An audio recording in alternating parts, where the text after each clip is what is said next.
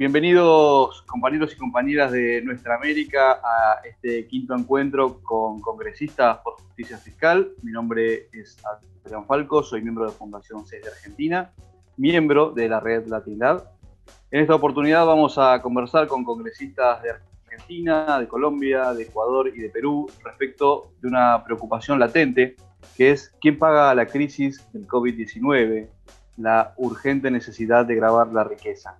Este ciclo de diálogos y debates con parlamentarios y parlamentarias de la región forma parte de las acciones que en el espacio de la Coalición por la Transparencia Financiera venimos realizando anualmente junto con la Tindad y con la Fundación CES. En esta oportunidad, este quinto encuentro está también realizado en alianza con el parlamentario Nino Alan Ferli, quien está presente y a quien le eh, agradecemos, como siempre, su permanente trabajo sobre esta agenda. Como ustedes saben, la pandemia nos ha traído agobiantes eh, urgencias en, materia de recursos fiscales para nuestra región, a la crisis sanitaria que estamos atravesando sin precedentes, se le suma la crisis económica, el aumento de la pobreza, el aumento de la pobreza extrema, en un marco regional de crisis de deuda, pero también de una continuidad de mecanismos de fraude fiscal agravan y seguramente agravarán aún más el complejo cuadro regional. Algunos datos para ilustrar esto que estoy diciendo, el PBI regional caerá cerca de 5 puntos, eh, algunas proyecciones también anticipan un deterioro muy profundo respecto de los indicadores laborales para este año.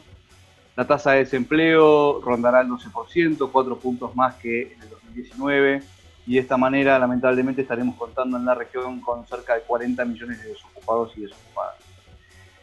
Este problema y otros problemas que seguramente todos ustedes ya conocen requieren de una rápida intervención del Estado. Eh, entre las diferentes propuestas para hacer frente a los costos que tiene y que tendrá esta crisis, algunos parlamentarios, algunas parlamentarias progresistas han puesto sobre la agenda pública un tema muy importante que tiene que ver con grabar la riqueza, grabar a los más ricos y los súper ricos, como se dice. Em, han presentado incluso iniciativas legislativas en este sentido.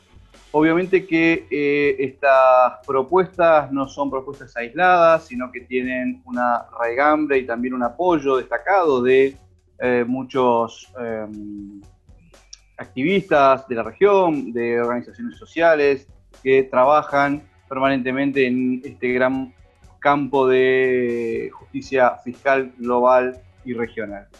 Eh, está claro que esta propuesta está encontrando mucha oposición en las élites del poder económico regional que utilizan la influencia que tienen sobre los estados eh, a través de los medios de comunicación para generar corrientes de opinión contrarias y, tratar de, como decimos en, en, las calles y como decimos habitualmente, bajarle la espuma a este debate. Eh, el objetivo entonces de este quinto encuentro con congresistas por justicia fiscal es contribuir de alguna manera a, la generación de una, masa crítica eh, en favor del impuesto a la riqueza, pero mostrando fundamentalmente que existe en la región una variedad de propuestas legislativas que se están llevando adelante. Nuestra idea es, como siempre, promover el diálogo entre congresistas con un horizonte que ojalá algún día se dé y que tiene que ver con la integración regional de políticas y por supuesto de, trabajo mancomunado. ¿Por qué es importante grabar la riqueza en esta pandemia y más allá de esta pandemia? Eh, ¿Cómo hacemos para grabar esa riqueza? ¿Qué medidas los estados deben tomar para que este impuesto sea eficaz? ¿Cómo ponemos lo recaudado al servicio del pueblo? ¿Qué disputas de ideas se esconden detrás de este impuesto eh, y vamos a debatir con las élites del poder económico. Eh, ¿Es pertinente una campaña nacional sobre el impuesto a la riqueza, una campaña regional sobre el impuesto a la riqueza? Vamos a intentar en este conversatorio responder algunas de estas preguntas, de estos interrogantes. No me quiero extender demasiado en esta presentación, voy a, este, presentar ahora a quienes van a ser nuestros expositores y explicar mínimamente y brevemente la dinámica que vamos a llevar adelante. Vamos a tener una primera intervención de 10 minutos de cada uno de los congresistas y las congresistas. Seguidamente vamos a tener una segunda intervención de los congresistas y las congresistas de aproximadamente 5 minutos para finalmente llegar a las conclusiones y al cierre. Eh, entonces, bueno, doy la formal bienvenida a todos y a todas. Gracias por este, estar aquí presentes. Eh, saludo a los congresistas y a las congresistas. En primer lugar, a la diputada por el Frente de Todos, Fernanda Vallejos, de Argentina. Bienvenida, Fernanda. Gracias, Adrián. Al senador del Partido Alianza Verde, Juan Luis Castro, de Colombia. Bienvenido, Juan Luis. Al asambleísta por Revolución Ciudadana, Pavel Muñoz, de Ecuador. También bienvenido, Pavel. Muchas gracias por participar a la congresista por el Frente Amplio, Rocío Silva Santiesteban, y por supuesto a nuestro confitrión, eh, al parlamentario andino Alan Ferri. Y vamos a comenzar entonces con la diputada Fernanda Vallejos. Diez minutos, yo los voy a interrumpir, quédense tranquilos cuando el tiempo se cumpla. Así que bueno, muchas gracias a todos por participar y damos por comenzado el conversatorio. Fernanda. Gracias Adrián y gracias a todas y a todos los que están presentes en esta sala virtual y por supuesto al resto de los y las congresistas que me hacen el honor de permitirme compartir con ustedes este panel y algunas reflexiones. Vos decías, Adrián, eh, sobre las resistencias que encontramos en las élites económicas y en, los sectores eh, del poder económico dominante y en este sentido lo primero que habría que, señalar es que obviamente existe eh, todavía al día de hoy una hegemonía neoliberal que ha logrado instalar una creencia de que, bueno, mayores impuestos en general desalientan la inversión. Esto es algo que en la Argentina lo escuchamos prácticamente a diario cada vez que discutimos estos temas, eh, que perjudican la actividad económica, que generan desempleo, que incluso incentivan eh, la fuga de capitales, un argumento muy eh, remanido en Europa, por ejemplo. Sin embargo, también tenemos numerosos estudios eh, propios y, de varios autores que han eh, podido demostrar que la mayoría de los países desarrollados, sin ir más lejos, tienen impuestos elevados y paralelamente gozan de altos niveles de desarrollo económico y social. Creo que tal vez eh, una pregunta relevante que deberíamos responder los latinoamericanos para despejar esta controversia eh, es una pregunta que tiene que ver con quién paga y qué impuestos paga cada quien, porque por supuesto no es lo mismo un sistema tributario donde el peso de la recaudación recae sobre quienes producen o sobre quienes especulan financieramente, no es lo mismo que el peso de los impuestos recaiga sobre los salarios de los trabajadores que sobre los beneficios empresariales o sobre las rentas extraordinarias de los grandes capitales. No es lo mismo que la carga impositiva pese sobre quienes consumen con el esfuerzo de su trabajo o eh, sobre quienes acumulan grandes excedentes y riquezas. y esto es así porque un sistema impositivo no es solo una caja de herramientas que eh, le garantiza al Estado un cierto volumen de recursos, sino que fundamentalmente, creo yo, se trata de un sistema de estímulos a través del cual el Estado da una orientación a su matriz productiva por una parte y por la otra favorece mayores o menores grados de justicia social y de equidad distributiva, reasignando recursos entre sectores productivos y sociales. En Argentina, por ejemplo, en los últimos cuatro años, durante el gobierno neoliberal, eh, de Macri, los tributos muy regresivos, especialmente los que graban el consumo y que recaen con mayor peso sobre los sectores más vulnerables, crecieron más de 5 puntos porcentuales en, relación con, la recaudación total, ¿no? Eh, comparado con el promedio del ciclo de gobiernos kirchneristas que lo habían antecedido. En cambio, los tributos progresivos, los que graban los patrimonios de los más ricos y las ganancias retrocedieron en esos años. Y yo creo que en las actuales circunstancias que nos están tocando vivir y frente a los desafíos que impone la pandemia, la necesidad de mejorar la recaudación para fortalecer los sistemas de salud en primer lugar, pero en general para atender a las múltiples necesidades sociales e incluso de sostenimiento del tejido productivo, la discusión tributaria reaparece con muchísima fuerza en la escena política. De hecho, estamos aquí debatiendo esto, ¿no? Eh, lo cierto es que, pese a los relatos neoliberales que se imponen a fuerza de repetición, casi como un mantra, la región recauda poco.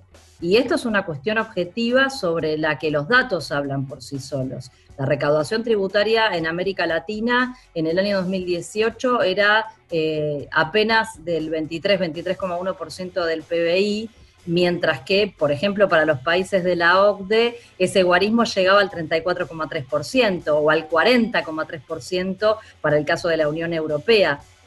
Es evidente entonces que existe margen para mejorar la recaudación en la región en pos de ganar en justicia fiscal, en eficiencia económica y en igualdad social. América Latina eh, tiene muchísimo para avanzar en cuanto a su matriz tributaria y no solo en relación con la materia que hoy nos ocupa específicamente, que es la de eh, los gravámenes sobre la riqueza. Pensemos, por ejemplo, que la tasa legal del impuesto a las ganancias o a las rentas de las empresas tiene una brecha sideral con la tasa efectiva que finalmente pagan. De acuerdo con algunas estimaciones que tenemos, en Argentina, por ejemplo, la tasa legal es del 30%, pero el tipo impositivo efectivo sobre los beneficios es de apenas el 7,6%. En México esa relación es de 30 a 7,4, en Perú de 29,5 a 8,8, en Colombia de 33 a 9,8.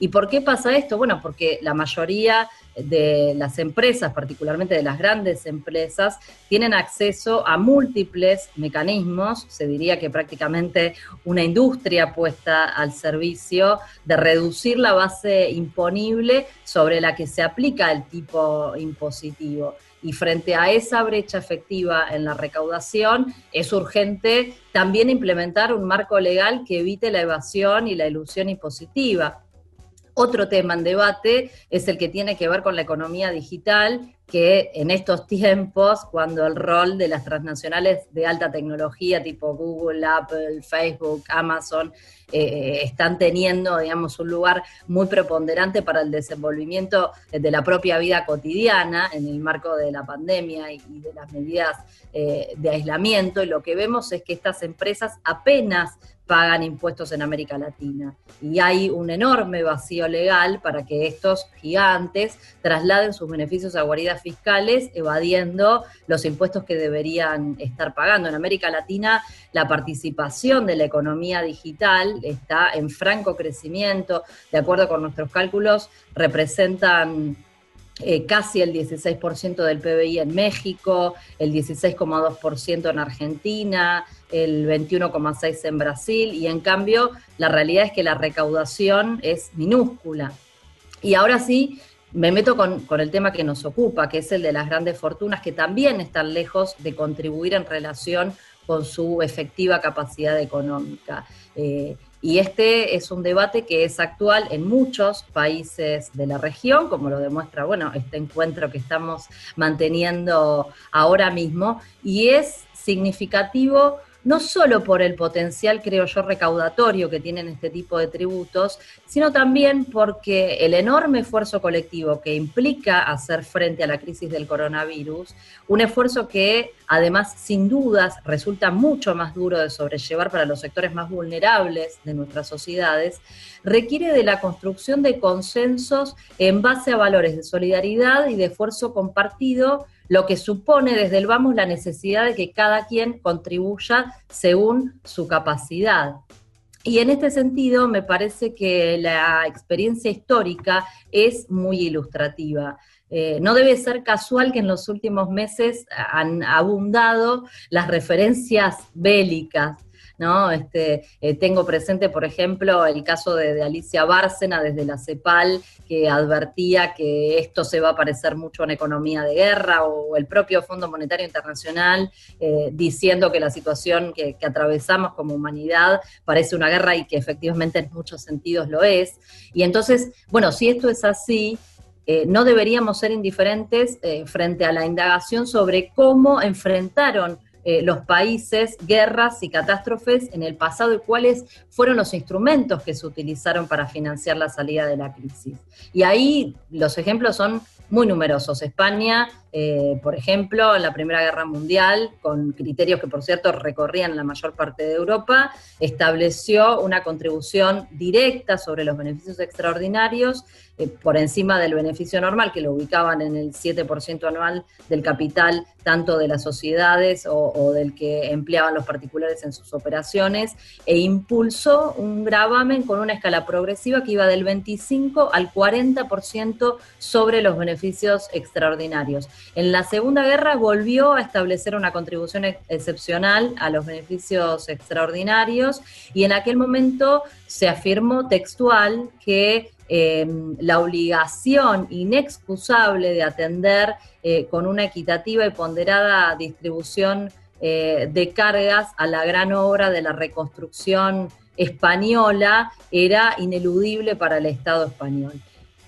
Tenemos también el caso de los Estados Unidos, que creo que debe ser uno de los más emblemáticos, porque en vísperas de la Primera Guerra, eh, además de la reforma de la Constitución, creó el primer impuesto federal sobre la renta que hubo eh, en Estados Unidos, sosteniendo que en aquel momento el sistema tributario era demasiado generoso con los ricos.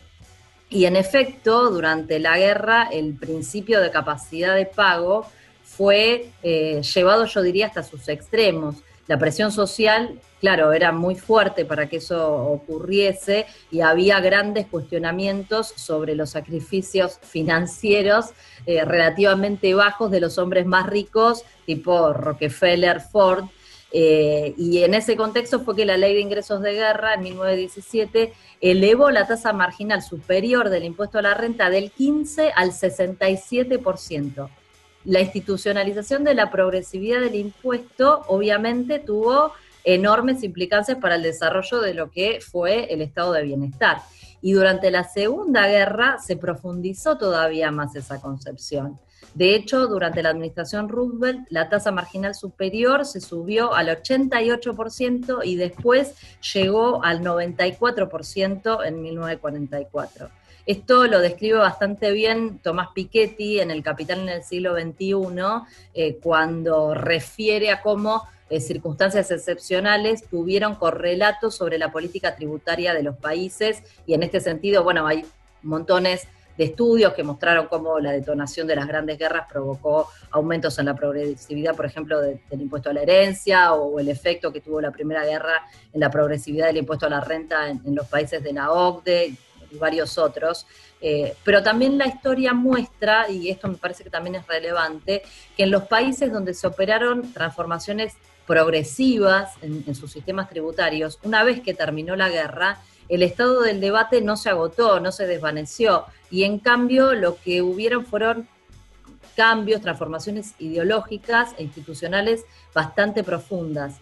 Eh, y aquí, siguiendo con el ¿eh? paralelismo, lo que me parece que no se puede desconocer es que el orden económico vigente desde la década del 70 está siendo puesto en cuestión a partir de la crisis del coronavirus y esto está llevando a la revisión de muchos de los paradigmas económicos dominantes hasta el momento. En este contexto se inscriben, por ejemplo, debates sustantivos como la necesidad de contar con un ingreso básico universal para toda la ciudadanía, la apelación a, la soberanía monetaria de los estados, cuando, bueno, hasta hace poco eh, hablar de la emisión monetaria como herramienta de política económica era poco menos que una herejía, o los planteos para la condonación de las deudas soberanas de algunos países.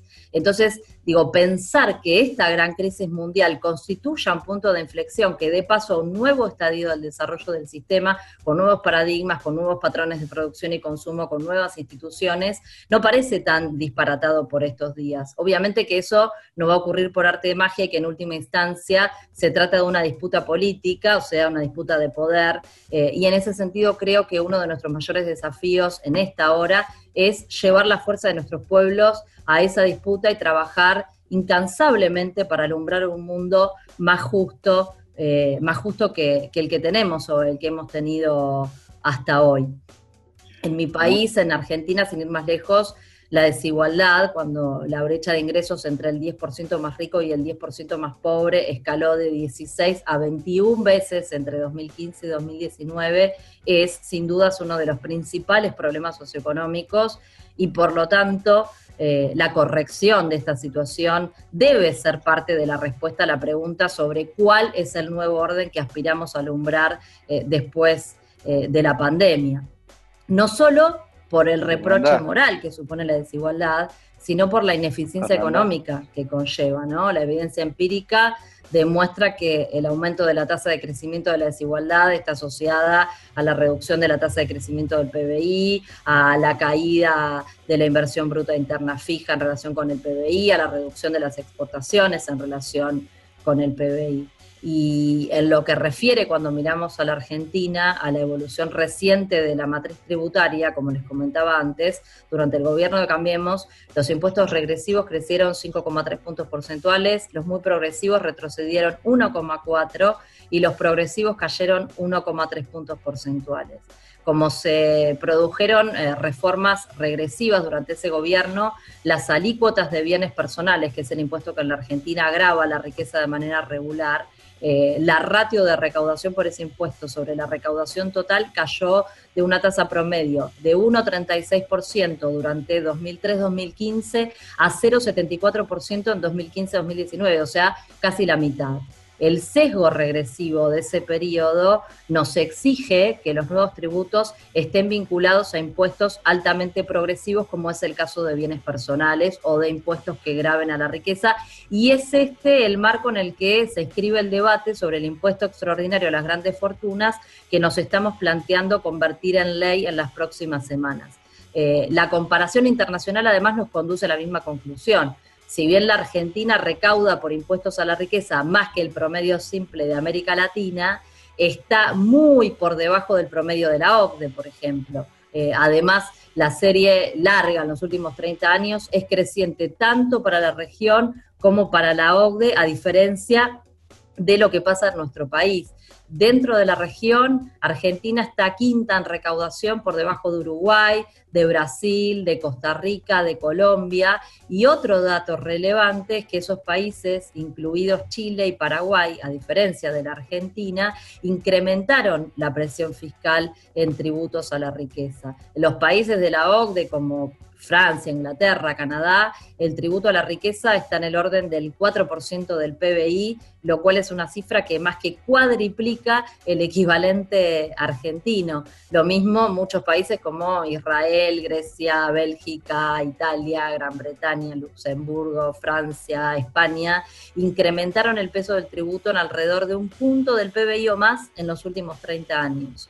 Lo cierto, como conclusión de esto, es que los países más desarrollados se volcaron a privilegiar los impuestos progresivos como parte del consenso nacional que exige un proyecto de desarrollo para cualquier país que aspire a eso. Y entonces, ¿por qué los latinoamericanos no deberíamos imitar eh, los ejemplos que son buenos?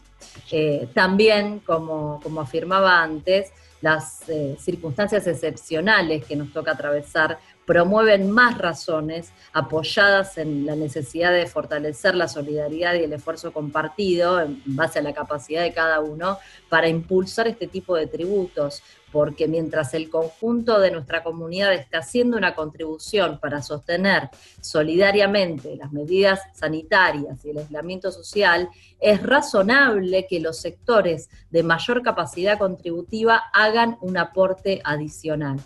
Y por otra parte, y esto también es un problema que obviamente no es excluyente de la Argentina, la vinculación entre la fuga de capitales y la descomunal deuda externa que contrajo el gobierno de Macri para financiarla y que hoy pesa sobre el conjunto de los argentinos, refuerza la percepción social sobre quienes deben hacer un mayor aporte frente a la crisis. Según nuestro eh, Instituto Estadístico Nacional, hay activos de argentinos en el exterior por casi 400 mil millones de dólares. La fuga medida como incremento de esos activos en el exterior superó los 103 mil millones de dólares entre 2015 y 2019. Eh, y la acumulación de esa riqueza offshore no solo está en la raíz de la toma de deuda externa para financiarla y de la falta de dólares que sufre crónicamente nuestra economía, sino también en la insuficiencia de ingresos fiscales. Eh, según los registros de nuestra administración fiscal para 2017, que son los últimos eh, disponibles de manera desagregada, del total de la riqueza declarada por residentes, aproximadamente un millón de personas para que se den una idea, el 40% de la riqueza se encuentra fuera de la Argentina, mientras que entre los más ricos, aproximadamente unas 15.000 personas, ese porcentaje trepa al 80%. Pero al 31 de diciembre de 2017, el 70% de los activos externos contabilizados no habían sido reconocidos ante el fisco argentino. Si proyectamos esa relación para 2019, lo que podemos afirmar aquí en Argentina es que hay no menos de 235 mil millones de dólares en el exterior que no se encuentran declarados en el país. Esto, por una parte, hace inevitable reconocer la enorme asimetría que existe entre quienes evaden sus obligaciones tributarias y quienes, sin tener altos ingresos ni patrimonios, pagan los impuestos más regresivos y eso hace que no solamente sea justo y necesario mejorar la progresividad de nuestro sistema tributario mediante la imposición de la riqueza, que podría bien complementarse, por ejemplo, con impuestos a los beneficios extraordinarios, sino que también habla, creo yo, de otro desafío mayúsculo que me gustaría dejar planteado, en pos de la justicia fiscal, que tiene que ver con ampliar la base imponible, es decir, que los dueños de las riquezas que se producen con el trabajo y los recursos del país tributen sobre el 100% de sus patrimonios. Termino con esto eh, para enfatizar que, bueno, ineludiblemente las cuestiones vinculadas al frente externo de nuestra economía no dejan lamentablemente de atravesar todos los debates, por lo que también quisiera dejar abierta una invitación para pensar y trabajar además sobre cómo generar los incentivos y oportunidades para repatriar los capitales fugados de nuestras economías y desestimular la decisión de mantenerlos afuera. Eh, les pregunto, compatriotas de la patria grande, para cerrar eh, y a modo de conclusión, ¿qué mayor y más legítimo consenso podríamos construir los latinoamericanos de cara a ese mundo post pandemia, junto con este eh, que estamos eh, encarando ahora para grabar a las grandes fortunas, que el de poner en marcha el impresionante volumen de inversiones que se podrían financiar si esa enorme masa de ahorro expatriado regresara a nuestra región para volcarse a la epopeya de nuestro postergado y merecido desarrollo. Nada más. Muchísimas gracias. Muchas gracias, Fernanda. Fernanda Vallejo, diputada por el Frente de Todos, Argentina. Estamos dialogando con congresistas de América Latina sobre quién paga la crisis del COVID. Y le vamos a dar la palabra ahora al senador Juan Luis Castro por el Partido Alianza Verde de Colombia. Juan Luis, por favor. Bueno, primero que todo, un saludo muy especial a todos los televidentes, a todas las personas que nos están observando en Latinoamérica. Un saludo muy especial a Fernanda, a Rocío, a Pavel, a Len y a Jessica. Muchas gracias por, eh, por todo, pues, todo esta, este espacio que creo que es importante para fortalecer los lazos de cooperación. Y yo voy a hacer una, una presentación eh, enfocada pues, en el caso eh, colombiano, ¿no? Que de alguna manera eh, es lo que, nos, lo que creo que le atañe a este caso. Y básicamente eh, hay una reflexión que yo quería hacer antes de empezar, y es que yo creo que esta crisis ha mostrado las grandes diferencias que hay entre diversos sectores de la sociedad, ha mostrado los déficits, particularmente en Colombia, que tiene el sistema de seguridad social en salud, y eh, ha mostrado pues la verdadera cara de muchos sectores que en esta eh, en esta pandemia pues eh, no han contribuido o han contribuido de alguna manera a solucionar las cosas de mejor manera. Yo les puedo hablar específicamente del impuesto al patrimonio, como lo mencionaba ahorita Fernanda. Nosotros creemos que es una, eh, una opción muy importante para resolver gran parte pues, de las dificultades que se están presentando ahora con el COVID y que puede tener unos, que de, de hecho ha tenido unos impactos brutales esta pandemia en nuestra economía empezando por un decrecimiento del PIB entre el 2.5 al 3.5% para este año, recorte de los ingresos percibidos por las familias con severa afectación de los trabajadores informales, el 47.9 de los trabajadores en Colombia pertenece a la, informalidad, o sea, gente que en el día a día sale a chambear o a tratar de, de resolver pues, su, su, situación económica. Aumento de los niveles de pobreza y precarización de la población. Estos días hubo un estudio que decía que era factible que volviéramos a índices de pobreza de hace 15, 20 años. Quiebra significativa de las pymes, los pequeños y medianos empresarios, un incremento del desempleo que para el mes de abril, de mes de abril estaba en el 19%. Y más allá de esto, antes de que empezaba, empezara el tema del COVID, ya había unos índices de desempleo altos y había unos indicadores económicos pues, que, que no eran lo esperado para este año. Destrucción de 5 millones de empleos, de acuerdo a lo que eh, se ha presentado hasta ahora y los estudios que ha sacado nuestro Departamento Nacional de Estadístico, y unos aumentos en los niveles de desigualdad en Colombia esta cifra históricamente siempre ha sido alta. Eh, para este año, el 2019, al 2019 está en el punto 52 y pues siempre Colombia ha estado muy por encima de los niveles de la región. Causas que promueven el impuesto al patrimonio. ¿Por qué creemos que es importante el impuesto al patrimonio? Colombia es un país con amplia desigualdad. Según las estimaciones del Foco Económico, el 1% más rico de Colombia concentra el 40.6% de la riqueza en el país. Este es un sistema que históricamente ha sido ineficiente y regresivo y que ha fallado históricamente a poner a tributar aquellos, aquel 1% de la población que es el que debería estar tributando mejor. Nosotros hemos tenido históricamente también un mal recaudo con, acompañado de una alta tasa de desempleo, un aumento eh, de la pobreza y por eso pues, eh, eh, la, la posibilidad de poner un impuesto al patrimonio podría ser muy interesante. ¿Cuál es la historia que ha tenido Colombia con respecto al impuesto del patrimonio? Básicamente en el año 2002 se declaró el estado de conmoción interior y con un impuesto, eh, se puso un impuesto para preservar la seguridad democrática. Esto tenía las siguientes características, era que todas las personas naturales y jurídicas declarantes de impuestos sobre la renta y complementarios debían pues contribuir. Una tarifa que fue plana, no fue progresiva, eh, fue creciendo de 1.2% por una sola vez y el recaudo en aquel entonces fue de 3 billones de pesos, alrededor de 800 millones de dólares. Em, em, el impuesto al patrimonio en ese entonces, en el año 2003, em, la base grabable la constituyeron los patrimonios líquidos superiores a los 3 mil millones de pesos. Aprobado, fue aprobado para los años 2004, 2005 y 2006 sucesivamente. Y el recaudo total, después de que fue aprobado para estos otros años, fue en promedio 2.6 billones, unos 699 eh, millones de dólares. En el año 2011, después de que se declarara una emergencia económica y social por el fenómeno de la niña, que afectó a 337 mil familias, eh, se puso un, un impuesto al patrimonio similar.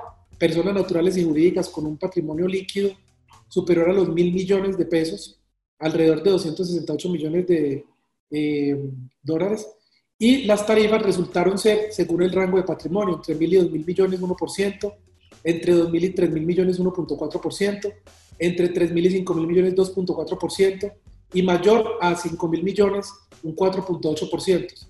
Eh, básicamente se aprobó para los años 2011, 2012, 2013 y 2014 y se recaudó en los cuatro años alrededor de 5.7 billones de pesos, unos 1.5 billones de dólares. Em, aquí este 268 268 mil dólares, sería la, la, equivalencia de 268 millones. Em, el impuesto a la riqueza en Colombia en el año 2015. En el 2014 se aprueba nuevamente el impuesto al patrimonio, el cual regiría para los años 2015, 2016, 2017 y 2018 y el impuesto fue aprobado para las personas naturales que declararon renta. Para cada uno de los años se definió las respectivas tarifas y que las muestro aquí pues como para conocimiento de ustedes, pero era una tarifa básicamente que los que tuvieran más de 2 mil millones de pesos era el punto .20% y así sucesivamente hasta llegar al 1.15%. El recaudo durante esos cuatro años fue de 17 billones, correspondiente a 4.5 billones de dólares. Eh, el impuesto al patrimonio en el año 2019. El último impuesto al patrimonio, eh, impuesto al patrimonio aprobado fue el creado con la ley 1943 del 2018 y se ratificó con la ley de financiamiento del 2010 al 2019, que, eh, de 2010 2019. Graba solo a personas naturales con patrimonios líquidos iguales o superiores a 5 mil millones de pesos. A esto equivale alrededor de 1.3 millones de dólares e incluye tanto los bienes que posean en Colombia como en el exterior. La declaración de este impuesto sería por los años 2019, 2020 y 2021 y la tarifa a pagar sería del 1%. Se espera recaudar alrededor de 3.2 billones de pesos, esto equivale a 860 millones de dólares, 63 millones de dólares. ¿Cuáles han sido los problemas que ya se los pueden estar imaginando con la implementación pues, del impuesto al patrimonio?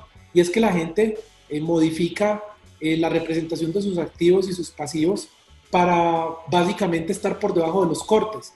En este caso, si indica que tiene más de 5 mil millones, pues la gente pasa activos para compañías o los pone en offshores, en fin, para pasar que está por debajo de ese límite superior y no tener que pagar impuestos. De alguna manera, pues el gobierno ha intentado eh, darle manejo a, a esta situación y ha sido básicamente, esto se dio con la ley de normalización tributaria del 2014, que se dio tras pagar una, persona, una penalidad por haber omitido activos y pasivos, donde se perdonaron todos los impuestos a la renta y a la riqueza de varios años anteriores. O sea, este fue un ejercicio que hizo Colombia eh, preveyendo que había mucha gente que tenía eh, activos en, en, el exterior o cuentas offshore o que escondía sus activos y pues lo que logró el gobierno fue que 12 mil personas naturales revelaran activos omitidos y pasivos inexistentes eh, equivalentes a 1.73% del PIB. Esto fue una estrategia eh, exitosa que generó unos ingresos adicionales y también tengo que decirlo que con la salida a la luz de los Panama Papers, esto provocó que cerca del 40% de los colombianos implicados se vieron abocados pues, a, normalizar sus activos para no eh, eh, afrontar penalidades en Colombia. Otra cosa importante es que la DIAN se ha modernizado, la Dirección de Impuestos y Aduanas en Colombia, la que recolecta los impuestos, y esto de alguna manera pues ha permitido eh, ser más eficientes y ser mucho más acuciosos en perseguir pues a los que de alguna manera han sido muy, muy exitosos en evadir eh, eh, el pago de impuestos. Específicamente ese 1% que siempre históricamente no los ha pagado. Nosotros en Colombia hemos pensado, pues una serie de senadores hemos venido proponiendo que la ortodoxia en una situación como esta no, no, funciona. Las crisis extraordinarias requieren de medidas extraordinarias y em, nosotros hemos venido diciendo que se necesita un impuesto progresivo a mayor capacidad de pago, mayor tarifa efectiva, un impuesto directo que permita conseguir liquidez rápidamente y básicamente nosotros eh, les voy a contar un poquito de la propuesta del impuesto al patrimonio de los economistas eh, Luis Jorge Garay y Jorge Enrique Spitia como medida para afrontar la crisis. Básicamente consiste en que sería un impuesto aplicado por una única vez como medida de emergencia para personas naturales y se espera recaudar entre 6 a 8 billones de pesos, entre unos 1.6 y 2.1 billones de dólares. Y como pueden ver en el cuadro de la izquierda, es progresivo, empieza con una tarifa del 1% y llega hasta una tarifa del 9%. 10% eh, es ya para los ultra ricos, ¿no? con gente que tiene patrimonios de más de 100 mil eh, millones de pesos o más de 25 mil millones de dólares, que en Colombia los hay, entre otras. Eh, la propuesta para distribuir el ingreso de, impuesto al patrimonio es una propuesta en la cual se, intentaría eh, hacer que la economía no descienda tanto, porque aquí por la informalidad y por el golpe que se ha recibido en las pequeñas y medianas empresas, pues se prevé que la economía va a tener un bajón bastante considerable y que reparar estos eh, daños pues podría implicar muchísimo tiempo, muchísima inversión por parte de todos los colombianos. La propuesta que nosotros hemos venido haciendo es la de la renta básica, la cual consiste en un salario mínimo por tres meses para familias en pobreza y vulnerables que equivalen a 9.9 millones de hogares, micronegocios, alrededor de 1.3 millones de micronegocios que han resultado muy afectados. Esto llegaría al 70% de la población, alrededor de 31 millones de colombianos. El costo es el 2.2% del PIB. ¿Y cómo se puede financiar esto? Con el impuesto al patrimonio o eliminando las exenciones tributarias. Eh, pues les cuento, el tema de las exenciones tributarias es una eh, pelea que hemos venido liderando algunos congresistas en Colombia y tiene que ver con excepciones pues a, a los ultra ricos, a los multimillonarios y a las mega empresas constructoras que de alguna, y a las multinacionales que pues el gobierno eh, nacional eh, les ha hecho unas exenciones de alrededor 9 billones de pesos y que con las eh, predicciones que hay para la economía de este año y el próximo, el país no está en condiciones de asumir esas exenciones. Entonces, eliminar esas exenciones traería una solución pues a corto plazo para lo que se viene. Bueno, yo lo, yo lo dejo aquí. muchísimas gracias. Muy bien, Juan Luis Castro, muchas gracias, senador por la República de Colombia. Eh, le vamos a dar la palabra ahora al asambleísta por Revolución Ciudadana, Pavel Muñoz de Ecuador. Pavel, por favor. Adrián, muchas gracias. Buenas tardes contigo, con todas y con todos los que nos pueden mirar, las amigas y amigos de América Latina. Lo propio con Rocío, con Juan Luis, Alan, eh, digamos con Fernanda, con todos los que están conectados. Yo quisiera, mm, coincido mucho con las dos intervenciones anteriores y por lo tanto quisiera sumar algunos elementos nuevos, porque en la parte de las propuestas seguramente voy a coincidir mucho con ellos. Y es que a mí me parece importante poner tres elementos en el contexto que son relevantes. El primero es que la crisis que vivimos está eh, dada en este momento y acentuada en este momento por, número uno, el proceso de eh, creciente acumulación de la riqueza en pocas manos en América Latina digamos, a nivel mundial. Si uno considera la fuente de Forbes, por ejemplo, del año 2019, podemos ver cómo en el año 1987 el mundo tenía 140 billonarios, billonarios. Y esto sumaba una, eh, digamos, riqueza mayor a los 300 billones de dólares. En el año 2019 este número subió de 140 a 1.153 billonarios, pero la eh, acumulación de riqueza se dispara exponencialmente, llegando a 8.7, ya no billones, sino trillones de dólares. Me parece que es un elemento a considerar. Incluso en estos 2.100, 2.153 eh, billonarios a nivel mundial, el proceso de acumulación también es significativa. El 94% de ellos tiene eh, riquezas que van de, de los 10 millones de dólares y menos. El 5% acumula riquezas que están entre los 10 y los 30 billones de dólares, pero el 1% se constituyen, como bien tú decías, supermillonarios o megabillonarios que acumulan el 1% de esos que ya habíamos señalado, 8.7 trillones de dólares.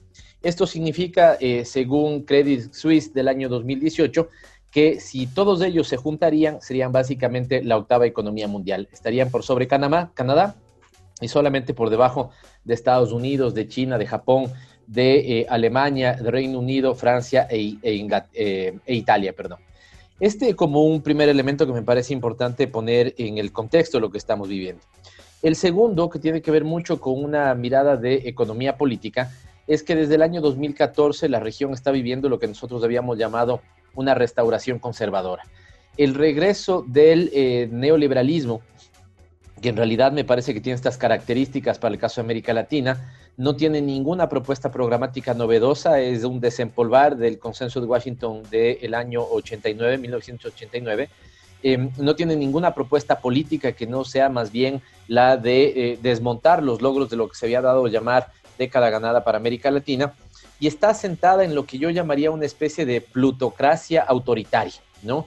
Es decir, lo que tenemos nuevamente son procesos de persecución, eh, tenemos eh, novedosas formas de proscribir a los opositores políticos y esto me parece que es un segundo gran contexto en el cual incluso se desarrolla el tercero, que es la propia, la propia pandemia.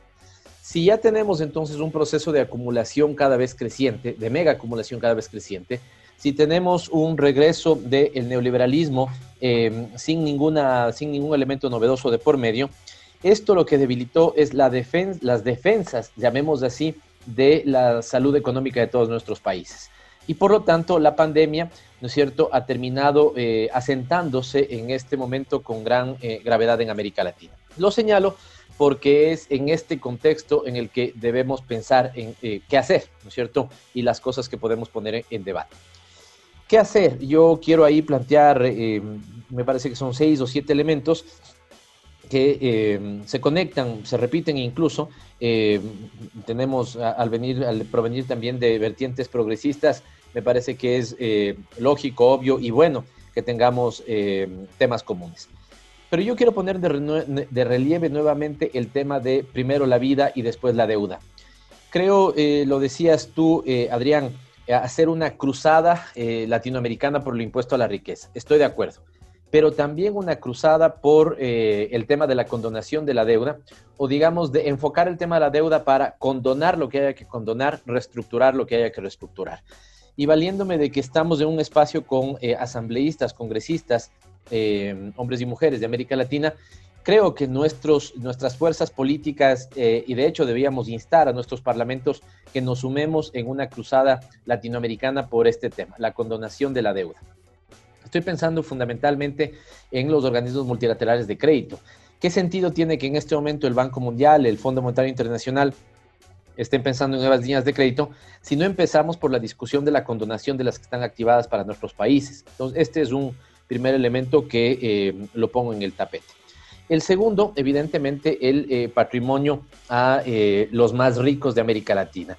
Creo que ahí pongámosle la referencia y me parece que al menos en el caso ecuatoriano, nosotros hemos hecho una propuesta política. ¿Por qué digo que hemos hecho una propuesta política? Porque en el Ecuador los congresistas no tenemos iniciativa legislativa tributaria.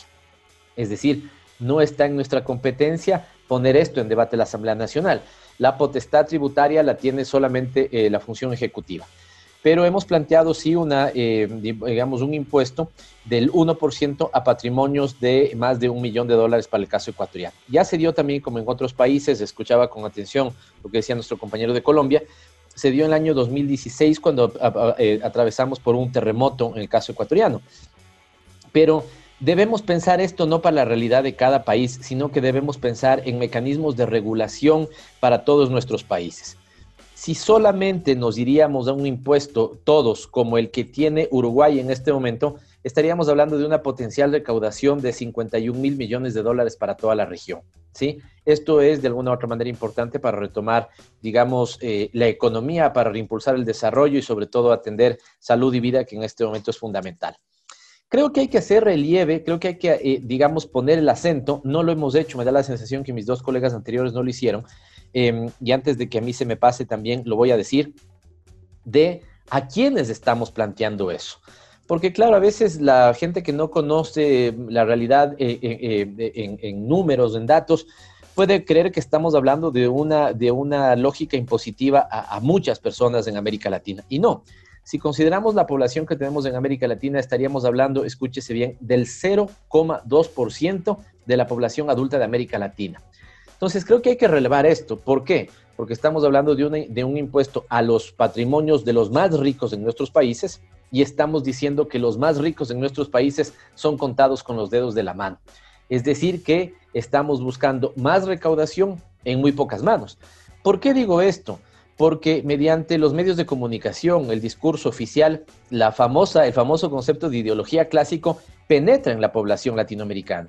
Y por lo tanto tenemos, es fácil, lo digo por el caso ecuatoriano, personas que no pagan impuestos, embanderadas o abanderadas del discurso de que en nuestros países se pagan muchos impuestos. ¿Qué batalla nos ganaron? ¿No es cierto? ¿Dónde fallamos? Y ahí me parece que, eh, digamos, presionar esto por los medios de comunicación, mecanismos alternativos es importante. Si estamos hablando de que estos impuestos podrían grabar solo a 673 mil eh, contribuyentes en toda América Latina y el Caribe, bueno, estamos dimensionando que esto es un impuesto para muy pocas manos, pero que puede eh, tener importantes réditos recaudatorios.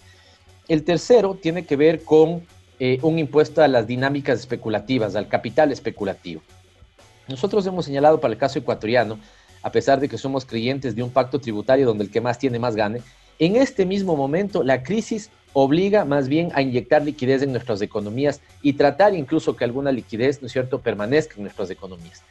Pero quienes están haciendo, quienes siguen acumulando riqueza, son, por ejemplo, las actividades financieras bancarias en nuestros países. Así que yo coincido con este también como un planteamiento a nivel latinoamericano. En el Ecuador hemos hablado de utilidades del 10% de, de, impuesto a las utilidades de la banca en el año anterior, porque para que ustedes tengan una idea, la economía no creció en el año anterior en Ecuador y las utilidades netas de la banca crecieron en más de 40%. Por eso estamos planteando una contribución para estas, eh, estas empresas.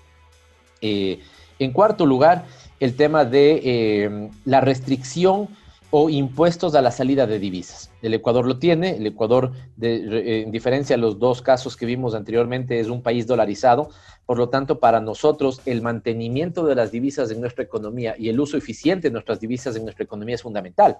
Y en este sentido, me parece que, eh, número uno, restringir la salida de divisas. Me parece que escuchaba de fuente de CELAG hace poco que, eh, no recuerdo si era ocho casos en América Latina, hablaban de cerca de 100 mil millones de dólares los que han salido en estos últimos años de la región. Y este es un tema que eh, debemos ponerlo, ¿no es cierto?, de, relieve. Porque la fuga eh, tiene lo que siempre, ¿no? Un, dilema ético, digamos, la riqueza que se crea en nuestros países con eh, trabajo de nuestros países termina depositada afuera. Y voy al quinto elemento. ¿Dónde termina depositada? En paraísos fiscales y nuevamente debemos hacer una cruzada por estar contra los paraísos fiscales, ¿no es cierto? Los regímenes de baja imposición o las guaridas fiscales. Eh, se estima en cerca de 21 mil millones de dólares, si no me, falla eh, la memoria. Eh, también un dato de CELAC, 21 mil millones de dólares, ¿no es cierto? La riqueza de los latinoamericanos que está en este momento depositada en guaridas fiscales y por lo tanto es importante que lo tengamos en mente. Y me parece que para finalizar, eh, creo que hay que combatir este doble discurso imperante hoy por el, por el neoliberalismo en nuestros países. Fíjese en ese doble discurso, ¿no? Se habla eh, cuando el Estado eh, pone una o hace erogaciones o entrega recursos a los segmentos pobres, el título que toma eso es subsidio. Y ellos son enemigos de los subsidios. Pero cuando el Estado hace erogaciones o renuncias fiscales para los ricos, lo llaman incentivos y son amigos de los incentivos. Entonces es un discurso absolutamente hipócrita, ¿no? Ser opositores a los subsidios y ser totalmente favorables a los incentivos al gran capital. Cuando hablamos de estos incentivos al gran capital, en el caso ecuatoriano, por ejemplo, el año anterior hablamos de una remisión tributaria a los, eh, digamos, a, me parece que fueron 25 empresas que fueron eh, eh, beneficiadas de esta remisión, muchas transnacionales dedicadas a la actividad petrolera. ¿sí? ¿En cuánto se les benefició? En 1.250 millones de dólares. Este es un dato importante. Se habló de que se beneficiaba, ¿no es cierto?, a eh, MIPIMES y Gran Capital. Y efectivamente, el 98% de los beneficiarios provenían de MIPIMES. Pero el monto total que esos 98% eh, de MIPIMES se beneficiaron de una revisión, remisión tributaria fue de 56 millones de dólares. Ojo con eso. El 98% de los beneficiarios fueron MIPIMES y el beneficio fue Total de todos, 56 millones de dólares. Pero el 2% de los beneficiarios, que fue el gran capital, se beneficiaron de 1.220 millones de dólares aproximadamente. Y esto les permitió además, la revisión venía con un premio adicional, que es que, eh, digamos, se les exoneraba del pago de utilidades a sus trabajadores, que llegó a sumar 500 millones de dólares. Entonces, fijémonos eso, ¿no? Llegaron a tener una, un beneficio de parte del Estado de 1.700 millones de dólares, así, así que me parece que esto es, es, dramático. Cierro em, diciendo dos cosas. Em, estos foros son fundamentales porque sí coincido que eh, sí estoy de alguna u otra manera eh, empatado con este debate de el mundo no será igual después de COVID, eh, de este COVID-19. Si no va a ser igual, lo que cosechemos en el futuro, ¿no es cierto?, depende de la discusión que sembremos hoy. Y esta discusión es importante. Si hoy sembramos una discusión, ¿no es cierto?, de privilegios para los de arriba, tendremos más inequidad, más desigualdad. Si hoy sembramos este tipo de discusión, impuestos a los ricos, disminuir las brechas sociales, vamos a poder, digamos, cosechar eh, una perspectiva de, mayor eh, justicia y en ese sentido los mecanismos de coordinación entre nuestros países es fundamentales. Si aquí estamos cuatro asambleístas, cuatro congresistas de legislativos distintos, empecemos por ahí, empecemos articulación. El neoliberalismo este eh, que yo digo criollo, plutocrático y autoritario, incluso, ¿no es cierto?, puso en su agenda eh, golpear fuertemente a UNASUR, golpear, golpear fuertemente a CELAC, para no tener mecanismos de discusión de este estilo. Creo que si hubiéramos tenido activa UNASUR, por ejemplo, otra hubiera sido la discusión de discutir regulaciones similares en nuestros países, ¿no es cierto? Además, para en términos impositivos, igualarnos un poco entre los países y que unos no terminen siendo susceptibles de ir donde hay más baja imposición, ¿no es cierto? Y claramente ya dije la lucha que debemos dar a los eh, paraísos fiscales. Hasta ahí, colegas, compañeros. Muchísimas gracias, Pavel. Tenemos muchísimas preguntas, eh, así que, bueno, contento por eso. Estamos dialogando con congresistas en este quinto encuentro eh, de congresistas por justicia fiscal y preguntándonos quién va a pagar la crisis del COVID. Le vamos a dar la bienvenida nuevamente y la palabra a Rocío Silva Esteban, es congresista por el Frente Amplio en Perú. Rocío, por favor. Eh, buenas tardes, Adrián, y también, eh, bueno, gracias por la invitación y mis saludos a, Pavel, a Juan Luis, a Fernanda, eh, a, Alan también, el compañero peruano. Es impactante todo lo que nos han estado narrando y estaba escuchando atentamente y bueno, tenemos muchas coincidencias, aunque quizás eh, las diferencias son diferencias de matiz, ¿no? Y, están vinculadas, por supuesto, con las características de nuestros propios países, ¿no? El tema de la deuda externa, el tema de las divisas, ¿no? En el caso ecuatoriano, que tienen dolarizado la, la moneda. Y bueno, la, la, la gran diferencia con, con, con Colombia, eh, eh, de, de, las increíbles cantidades de similitudes está también vinculado con eh, los problemas y crisis sociales que ha tenido el país específicamente, ¿no? Eh, bueno, nosotros desde el Frente Amplio de Perú, eh, que es mi partido, hemos propuesto en este ámbito de, de la pandemia del COVID-19 un proyecto de ley de impuesto a las fortunas. Y quería, bueno, hablar de algunas cifras para que ustedes también tengan más o menos eh, idea de, de, lo que nos estamos enfrentando, ¿no? Quizás Alan, que es economista, yo no soy economista, eh, pueda eh, acotar mejor algunos, algunas cifras que yo tengo. pero, por ejemplo, Fernanda estaba diciendo que en nuestros países la presión fiscal es entre más o menos el 23.1% del PBI y que en los países de la OCDE va del 34 al 40. Bueno, en el caso de Perú es el 17% del PBI. O sea, la presión fiscal es bajísima.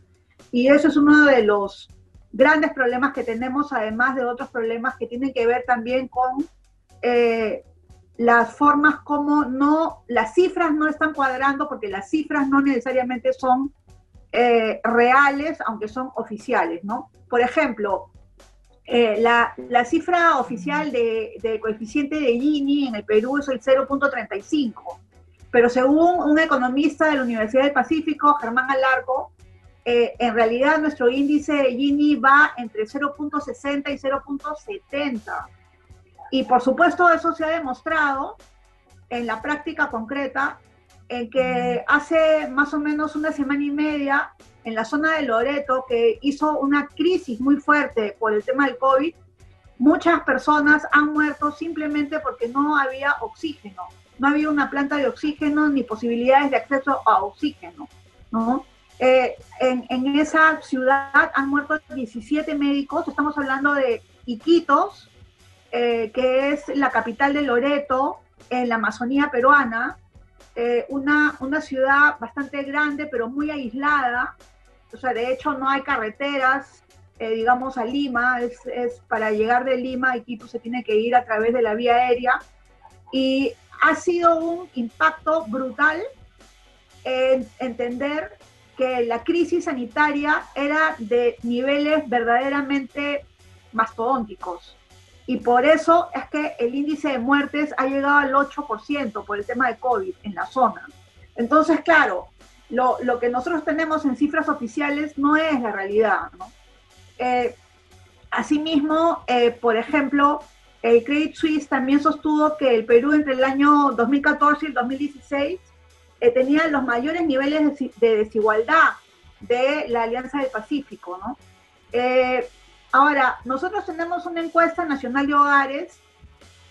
es una encuesta que se realiza cada cierto tiempo y fíjense, eh, eh, en los ingresos que tenemos en esa encuesta de los 10 hogares más ricos del Perú, ninguno sube más allá de los 200 mil dólares.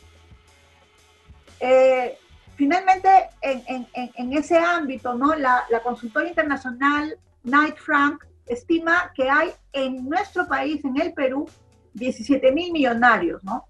880 peruanos con más de 10 mil millones de dólares, 300 con más de 30 millones de dólares, 37 peruanos con más de 100 millones de dólares y 5, que son las grandes familias, ¿no? Con más de mil millones de dólares.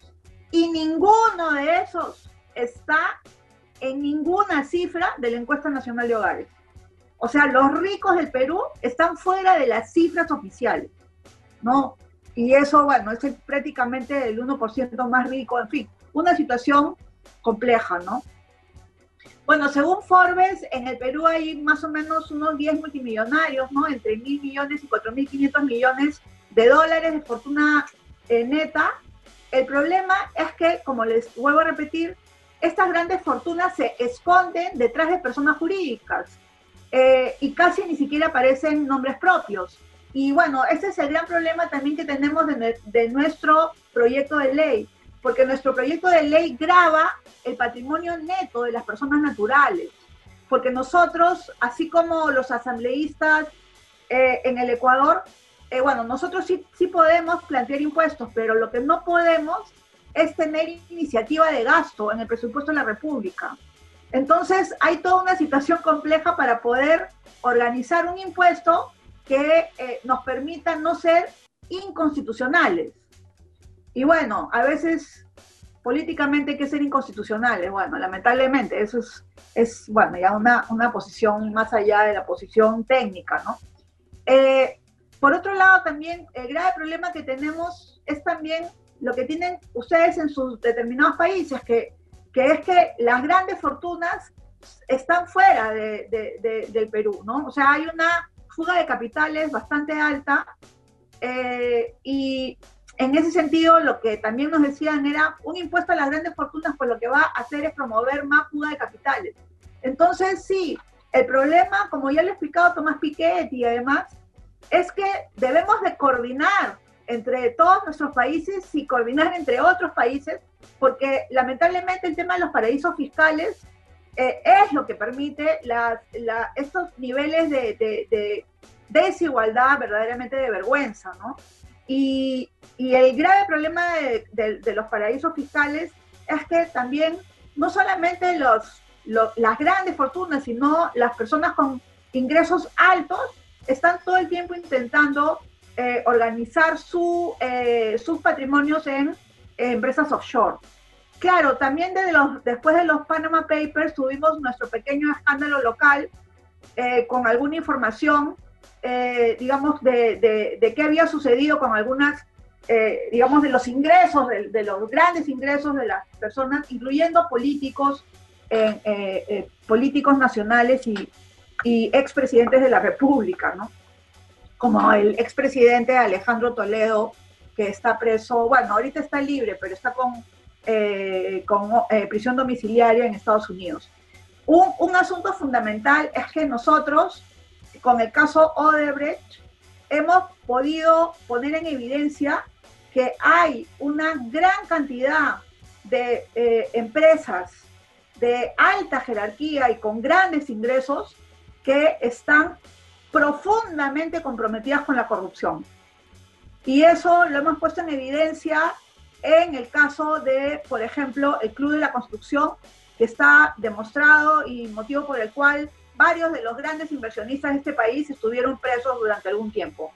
Por otro lado, no nos olvidemos que eh, los eh, casi, yo diría que todos, todos los presidentes de la República, hasta antes del actual Martín Vizcarra, han estado comprometidos con temas de corrupción y han estado o están en procesos en investigación fiscal o incluso en prisión domiciliaria, como es el caso de Kuczynski, o como ha sido el caso de Yantumala, de, eh, eh, de Alejandro Toledo, y bueno, el sonado caso de Alan García, que se suicidó el día que los fiscales lo iban a tomar preso. Entonces, esta, esta situación tiene que ver también con el ámbito de cómo es que se está produciendo esta desigualdad profunda en el país que funciona a partir de ser operativizada por una serie de políticos que se benefician directamente de eh, las coimas a nivel internacional y con grandes cantidades de dinero. ¿no? Eh, bueno, eh, por último, quería mencionar antes de hablar de, de, mi propuesta de impuesto específica, ¿por qué nosotros planteamos eso en este momento? ¿no? Porque sí, digamos, a diferencia de otros países, nosotros tenemos un fondo de contingencia que el presidente de la República ha, digamos, otorgado para préstamos, etcétera, y ese fondo de contingencia eh, llega al 19% del PBI, que es, bueno, eh, bastante alto, ¿no? Y en, ese sentido se ha dado una, eh, una, una, política pública de reactivación de la economía que se denomina Reactiva Perú.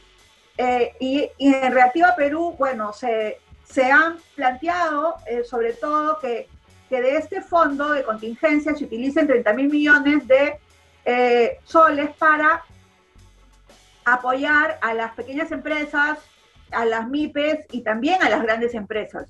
Y lo que ha sucedido en la práctica concreta de la forma como se ha estado dando el fondo a través de dos de los grandes bancos peruanos es que, bueno, uno se lo dan a sus clientes, si no eres cliente, vas te van a decir que sí, que más adelante, que de repente y, no te dan el dinero. Y en segundo lugar, que hay una gran cantidad de dinero que se ha dado a grandes empresas y no a las pequeñas empresas, que era el objetivo eh, de, este, de este fondo, Reactiva Perú, que además está, tiene la garantía del Estado peruano y, los, y, los, y, los, y las tasas son bajísimas, del 1%. Entonces, eso es algo que, es, que digamos que es como el contexto de lo que nosotros estamos planteando. Nuestra propuesta específica, ¿qué, qué, sostiene? Bueno, como les había comentado, un, eh, un gravamen a las, eh, eh, al, al, patrimonio neto de las personas naturales. Nos hemos cuidado mucho porque si nosotros grabamos personas jurídicas, inmediatamente se va a cuestionar ese proyecto de ley como un proyecto inconstitucional. Eh, por otro lado, eh, nuestro, nuestra, el monto imponible es de 400 unidades impositivas tributarias, alrededor de medio millón de dólares, y afecta a los inmuebles, vehículos, acciones, bonos, eh, objetos de valor, obras de arte, etcétera, ¿no? Esto, claro, nos permitiría ir, ir planteando, esta, este, esta propuesta está planteada para el 2021, y en ese sentido nos permitiría ir eh, digamos, eh, eh, recogiendo impuestos y apoyo para el ejercicio fiscal posterior en un momento de post-pandemia, ¿no? Cuando ya el fondo de contingencia se haya agotado, ¿no? Bueno, y, y, y, termino solo comentándoles que en realidad la propuesta de nuestro impuesto a las fortunas que ha sido cuestionado por el tema de que el monto imponible es muy bajo, nos han dicho, bueno, en todo caso es debatible y nosotros siempre estamos dispuestos a hacer cambios, por supuesto que sí, para que sea un mejor eh, impuesto, para que tenga realmente una funcionalidad, ¿no? Porque a, su vez también uno de los, de, los otros cuestionamientos que hemos tenido es la necesidad de eh, también crear eh, un registro de, eh, de, digamos, de, de, grandes fortunas, de, patrimonios imponibles con este eh, impuesto, que no lo hay en estos momentos, ¿no? O sea, no tenemos información, como les decía, la data es una data muy ambigua y, y en ese sentido sí requerimos un registro específico para poder establecer quiénes serían las personas naturales que tienen que ser grabadas con este impuesto. Eh, también nos han cuestionado la tasa, bueno, en fin, suele, suele suceder que se cuestiona todo a la hora que se plantea una propuesta. Y eh, bueno, lo que sí quería comentarles es que esa propuesta viene en un paquete, nosotros también estamos proponiendo y, eh, un bono universal que está muy vinculado con el concepto de renta neta universal y que estaría planteada para todo el momento de la emergencia nacional en estos momentos el Perú ha dado varios bonos. Lamentablemente los bonos están enfocados en, eh, por ejemplo, la familia, que es, bueno, eh, digamos, una forma de eh, priorizar el registro sobre el inmediatez y eso ha convertido en que estos bonos sean un desastre. Un desastre porque no los pueden cobrar, no hay acceso, será personas que no los necesitan, en fin, se ha producido una situación bastante, digamos, eh, compleja en la medida que hay muchas personas que necesitan un bono y no tienen acceso y muchas personas que lo han recibido y no lo necesitaban. Y entonces el, tercer punto que nosotros planteamos junto con el impuesto a las riquezas y el bono universal es también una serie de eh, previsiones comunitarias, entre ellas pues financiar a los comedores populares que son tan urgentes en este momento, ¿no? Bueno, eso es lo que quería comentarles, compañeros de todos los países. Muchas gracias, Rocío. Le vamos a dar la palabra a nuestro confitrión en esta oportunidad, Alan Ferri, parlamentario andino. Alan, por favor. Muy buenas tardes, muchas gracias Adrián, un saludo a, a, Fernanda, Rocío, Juan Luis, Pavel y a todos los que nos están siguiendo en este momento en, esta transmisión eh, sobre un tema tan, tan importante y que estamos nosotros honrados de coorganizar con, con Latindad. Yo tengo una pequeña presentación para tratar de eh, concentrarme en los, en los 10 minutos eh, asignados y poder eh, efectivamente pasar a, a, un intercambio, a la segunda vuelta. además me facilita el hecho de que al ser el último ya han desarrollado los puntos los anteriores expositores y expositoras, con lo cual voy a, a poder avanzar sobre lo que ha sido planteado. En el caso del, Perú, había una caída mm, del 3.4% en el primer trimestre y las cifras que se calculan para fin de año superan los dos dígitos. Ya primero se dijo 9%, ahora estamos pensando que puede estar entre el 16% o más de caída. Sería la más importante en, muchas décadas.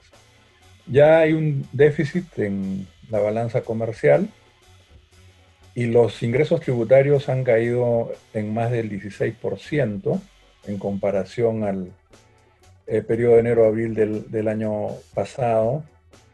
Y los últimos datos que muestran una caída del empleo de alrededor de 25%, entonces más de un millón 200.000 personas que han, han perdido su, empleo en este contexto. O sea, es, sumamente grave eh, como nos está tocando a los distintos países. Eh, como ha sido señalado el, el, gobierno, yo creo que sí reaccionó eh, teniendo una idea de la magnitud de la crisis. en dos fases, una de contención y otra de reactivación. El problema es que eh, los recursos asignados, que están alrededor del 12% del, Producto Bruto Interno, este, incluyen no solo gasto, inversión, los fondos de contingencia que tenía el Estado, sino también los propios recursos de los trabajadores, eh, recursos de, pensiones, recursos de, acumulados de, de ahorros forzosos, de los que tienen empleo. Pero los que tienen empleo formal y tienen acceso a estos recursos son muy pocos. Entonces, en el monto uno podría decir, caramba, no estamos mal eh, en lo que fue presupuestado. El problema es la distribución, como señaló Rocío, de este fondo eh, de créditos eh, ha llegado a las medianas, sobre todo a las grandes empresas, pero no a las pequeñas y las micro. La agricultura familiar está totalmente eh, abandonada, sin, tener recursos sustanciales. El sector informal, los independientes, los sectores de menores recursos no terminan de recibir el bono eh, que se había presupuestado de alrededor de 200 dólares. Y la ministra dijo, estamos pasando 30 mil millones de soles más para el fondo reactiva, para el crédito a las empresas grandes, pero los trabajadores o la población se va a quedar con ese bono, no habrá más bonos. 200 dólares para más de, tres meses de cuarentena y de enclaustramiento. Entonces, ese es un, poco el, contexto en el cual eh, estamos. Y hay problemas previos, ¿no? problemas estructurales previos, eh, la, evasión fiscal que está eh, más de 6 mil millones de, dólares en tema de comercio, manufactura, construcción, la ilusión fiscal, las, las cifras que son bastante alarmantes, la estructura regresiva, más del 50% de la carga tributaria del Perú por impuestos indirectos, y no ha habido pues una estrategia este, adecuada para generar mayores eh, recursos. Entonces, esto ya estaba antes de la, de la pandemia eh, y el debate está, como han dicho las colegas, los colegas anteriormente, en que en un contexto como este, eh, generar impuestos o plantear impuestos suena contra lo que debería hacerse en el sentido de reactivar y facilitar y mantener la cadena de pagos, todo ese tipo de argumentos que se están dando eh, en nuestros países. Eh, ahora, sin duda, el, impuesto a la riqueza eh, es central, independientemente del monto o los aportes que represente, como un criterio de, solidaridad, ¿no es cierto? En, un contexto eh, de la gravedad que estamos hablando, en otros países, en países desarrollados, han puesto recursos sustanciales, eh, algunos de los más ricos, cosa que en, el Perú no, ha ocurrido. Ha habido algunas acciones este, de apoyo, de equipos, etcétera, pero nada comparable con lo que se requiere. Entonces ya se ha argumentado sobre la necesidad del, impuesto a la riqueza, no voy a, repetir argumentos, lo suscribo. Eh, el tema es cuánto es, cuánto podemos recaudar como impuesto a la riqueza. Eh, estamos hablando los estudios del CIAT y otros de entre 0.2% del, PBI, 1%, 1%. 1.5, 1.2% del PBI. Eh, y hay países que lo han aplicado en Europa y en otros que lo dejaron de implementar, porque eh, al final la recaudación o, los recursos no eran poco lo que se esperaba. Esto no quiere decir que, no haya que plantearlo, no haya que aplicarlo, pero creo que tampoco debemos eh, sobreestimar el efecto que, puede tener ese recurso. Em, es decir, un punto del PBI o 0.2, no sabemos cuánto en el diseño puede estar teóricamente planteado hasta, digamos, eh, como el reciente estudio de, de Oxfam que ha hecho para Perú, donde actualiza el trabajo del CIAT, ha salido la, la semana pasada, dicen son 3.500 millones de dólares en el escenario donde se plantea gradualmente, se incluye el, más amplio, digamos. Eso es 1.5 del PBI más o menos. Entonces, em, suponiendo que podemos cobrarlo, suponiendo que, podemos darlo, ciertamente es, es, un monto sustancial. Pero mi punto es que em, no alcanza. Aún suponiendo que sea el impuesto más eficiente, eh, suscribiendo que son los criterios de solidaridad los que, hay, los que deben primar, que tienen que pagar los más ricos, no alcanza. Entonces, lo que tenemos nosotros es que afrontar también lo que Latin Data ha estado impulsando en campañas internacionales y otras instituciones, que es el tema de combatir la ilusión y la evasión eh, fiscal, que es promover la justicia fiscal, es decir, los, los montos que representa para nuestros países, los han dicho las colegas, los colegas anteriormente, son muy significativos. Los trabajos de CEPAL, los trabajos del propio Latinat muestran eh, tasas de más del 6% del Producto Bruto Interno, o sea, cuatro o cinco veces lo que constituiría un impuesto a la riqueza. ¿no? Y se ha mencionado también el tema de la salida de, capitales. Esto es otra cosa que, vale la pena, no solo eh, la fuga de capitales de, los nacionales, porque los tienen en los paraísos fiscales, en las guaridas fiscales o, fuera del, país, eh, sino eh, que se tiene que, que considerar las remesas de utilidades al exterior que hacen las empresas transnacionales que explotan fundamentalmente recursos naturales.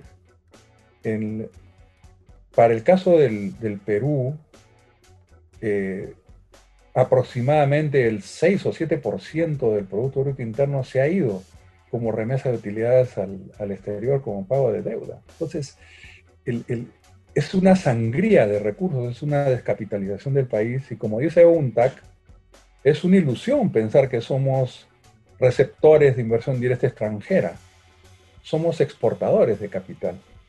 Entonces, el tema del, financiamiento, eh, en países, el Perú está todavía alrededor del 15%, muy por debajo del promedio de América Latina, con esa ilusión, con esa evasión fiscal combatida, digamos, se podría avanzar, pero hay que ver qué pasa con los flujos de capital, etc. Eh, el, país que tenía márgenes de, maniobra fiscal ha solicitado un préstamo de 11 mil millones de dólares al Fondo Monetario Internacional, que ha sido aprobado. Y este préstamo, entre comillas, sin condicionalidad, eh, que se usará si es que necesita el país usarlo. Y en ese, en ese esquema está Chile, está México también y Colombia. Entonces, los de la Alianza Pacífico. Entonces, tienen un respaldo financiero, entre comillas, sin, eh, sin condicionalidad. Entonces, yo creo que junto con la propuesta de impuesto a la riqueza, de justicia fiscal, de combate a la ilusión, a la evasión eh, tributaria, sumarnos a esta campaña de condonación de la deuda a, las economías este, menos desarrolladas, a las economías más endeudadas, y sumarnos a la iniciativa en, el importantísimo evento que ha hecho también Latindat y, aliados sobre la emisión de derechos especiales de giro, eh, que economistas como profesor Ocampo y otros, Steffi Griffith Jones, eh, han mostrado la importancia que tuvo en la crisis del 2008-2009. Y esos derechos especiales de giro sí pueden proveer liquidez, pueden generar recursos de eh, libre disponibilidad prácticamente eh, rápidamente que puedan ser usados por los países sin comprometer, en principio, con esa condicionalidad que sí está planteada en las deudas del Fondo Monetario Internacional. Entonces, lo que hemos tratado es de presentar en el, Parlamento andino algunas eh, iniciativas sobre la transparencia fiscal, sobre los estándares de transparencia financiera, los niveles de recaudación, que la decisión 342, la 344, la cooperación eh, política fiscal entre los países andinos para favorecer el financiamiento, que es la 344, la recomendación 382 para luchar contra la evasión, la ilusión financiera, la recomendación 392 para que haya esta lista de paraísos o guaridas fiscales, eh, instrumentos que han sido aprobados. Y recientemente un marco normativo para promover la justicia fiscal que busca dar un enfoque integral.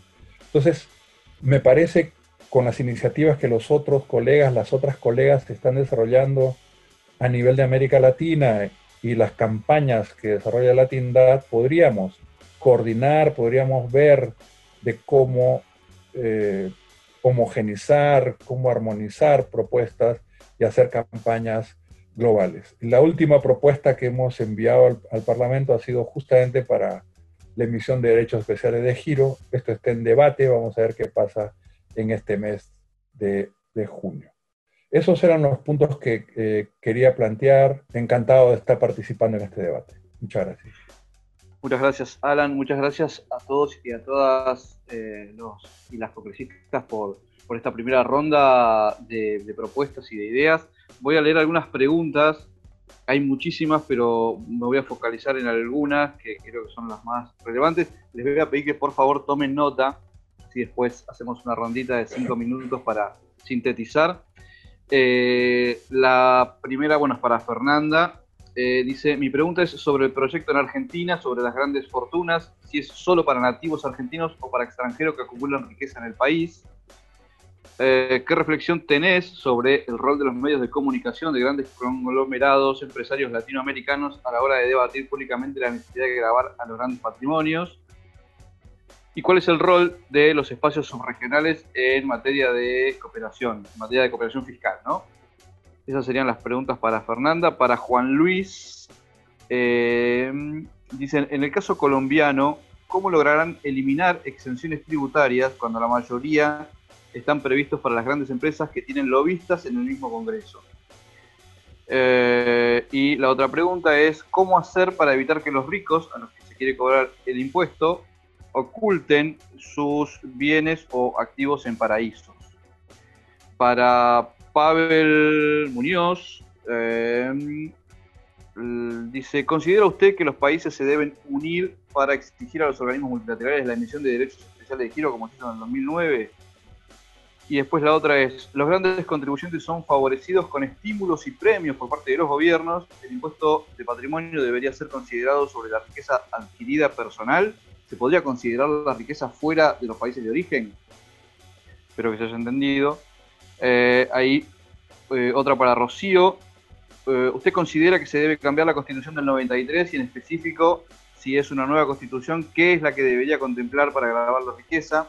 ¿Y qué hacer para que los super ricos que se encuentran, perdón, qué hacer para que los super ricos se encuentren en las cifras oficiales y puedan tributar? Algo de eso habías mencionado. Y hay una última, un segundito para Alan. Eh, ¿Qué está haciendo el Parlamento andino para enfrentar la crisis económica del COVID? ¿Cómo vería que las imposiciones a la riqueza se realicen una coordinación para que deban grabarse los ingresos en declaración con fuente externa? ¿Cómo vería usted la aportación de estas imposiciones con esfuerzos organizados en bloque para la verificación de las declaraciones en cada país de cada contribuyente? La última pregunta para Fernanda era cuál es el rol de los espacios subregionales en la cooperación fiscal, en materia de cooperación fiscal. Eh, bueno, hacemos una vueltita de cinco minutos, no, no necesariamente tienen que contestar, esto no, es, un parcial en la universidad, no que tienen que contestar exactamente las preguntas, eh, sino bueno, hacer una síntesis un poquito y, tratar de, evacuar estas inquietudes que nos han planteado eh, los compañeros y las compañeras que están presentes en esta transmisión.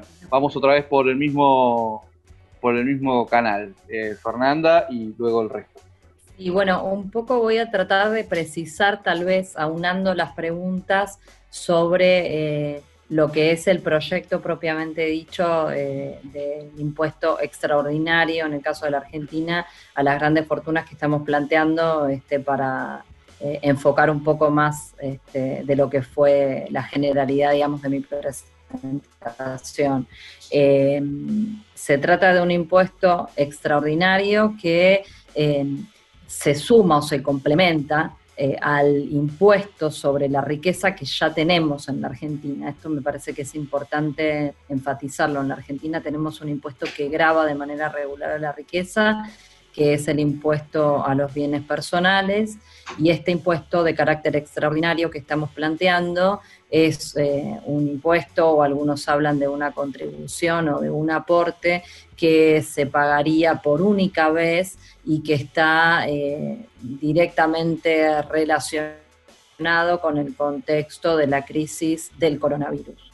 Eh, y estaría grabando puntualmente a las fortunas de los residentes, obviamente, que declaran su riqueza en el país, ¿no? Y esto tal vez, este, sumando a lo, que, a lo que decía sobre el final de mi presentación y en articulación con lo que han manifestado también el resto de los colegas y, y Rocío, eh, tiene, por supuesto, el problema de que sabemos que no son la totalidad de los patrimonios los que quedan este, contenidos en esa base que el Estado argentino en este caso está en condiciones de grabar porque un porcentaje muy elevado de las riquezas, y particularmente de las riquezas que se mantienen fuera del país, no están declaradas ante el fisco argentino. Yo les decía que eh, entre los más ricos, las personas, digamos, que se ubican eh, dentro de los eh, dos o tres tramos superiores de la escala de ingresos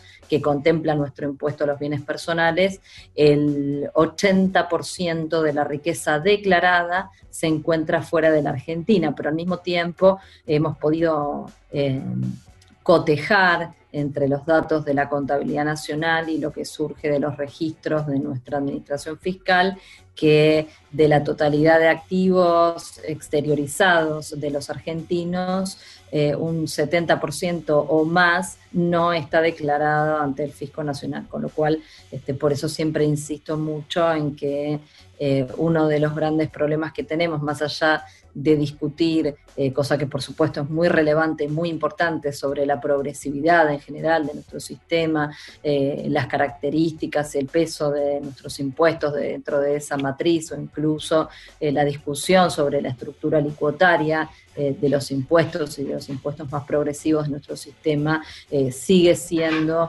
un desafío mayúsculo el poder resolver esta problemática tan, pero tan relevante que tiene que ver eh, con la fuga y la evasión que está directamente asociada con esa fuga de capitales, porque esto es lo que nos está impidiendo grabar de manera plena y como debería ser eh, a la totalidad de, de, la riqueza y de los patrimonios que se crean con, con el trabajo, en definitiva, los recursos y bueno, las instituciones eh, del país, etcétera. Eh, así que ese es un poco el espíritu del impuesto. Estamos pensando en una alícuota, eh, por supuesto, progresivo. Este es un impuesto que, a diferencia del impuesto a los bienes personales, que abarca un universo muchísimo más grande, de contribuyentes. Es un impuesto que está pensado exclusivamente para las mayores fortunas declaradas en la Argentina eh, estamos hablando de unas 11 o 12 mil personas, eh, para que se den una idea, es menos del 0,025% de la población argentina eh, la que quedaría comprendida dentro del marco de este tributo extraordinario. Eh, y los cálculos, que siempre son, por supuesto, escenarios y estimaciones, porque naturalmente esto se va a aplicar sobre eh, las últimas declaraciones juradas que están preservadas por el derecho, por el secreto fiscal eh, eh, dentro de, la información que maneja exclusivamente la Administración Fiscal, la FIP en la Argentina, pero de acuerdo con este, los datos que tenemos de años anteriores y las proyecciones que hemos podido hacer y escenarios que hemos podido estimar, eh, creemos que se puedan recaudar entre 3.000 y 4.000 millones de dólares eh, en concepto de este impuesto extraordinario a las grandes fortunas. Había algo más en el medio, ¿no, Adrián? Que no sé si estoy respondiendo. No, eh, eh, a ver, sí había una vinculada con, la cooperación fiscal, pero aprovecho, ya que hiciste la pausa, para meter otra pregunta que tiene que ver, y es para todos en realidad, que tiene que ver con cómo hacemos para que este impuesto no sea por única vez y que dure en el tiempo y si no es por única vez, digamos, ¿cuál sería el mecanismo para poder, porque esta crisis no la vamos a resolver en uno o dos años, sino que es una crisis que vino para quedarse, se va a extender muchísimo en el tiempo. Eh, digo, ¿cuál es la mirada de todos? ¿Es un impuesto por única vez? ¿Vale eso? ¿Es un impuesto que deberíamos dejar en el tiempo como un impuesto más? ¿Cuál sería la reflexión ahí?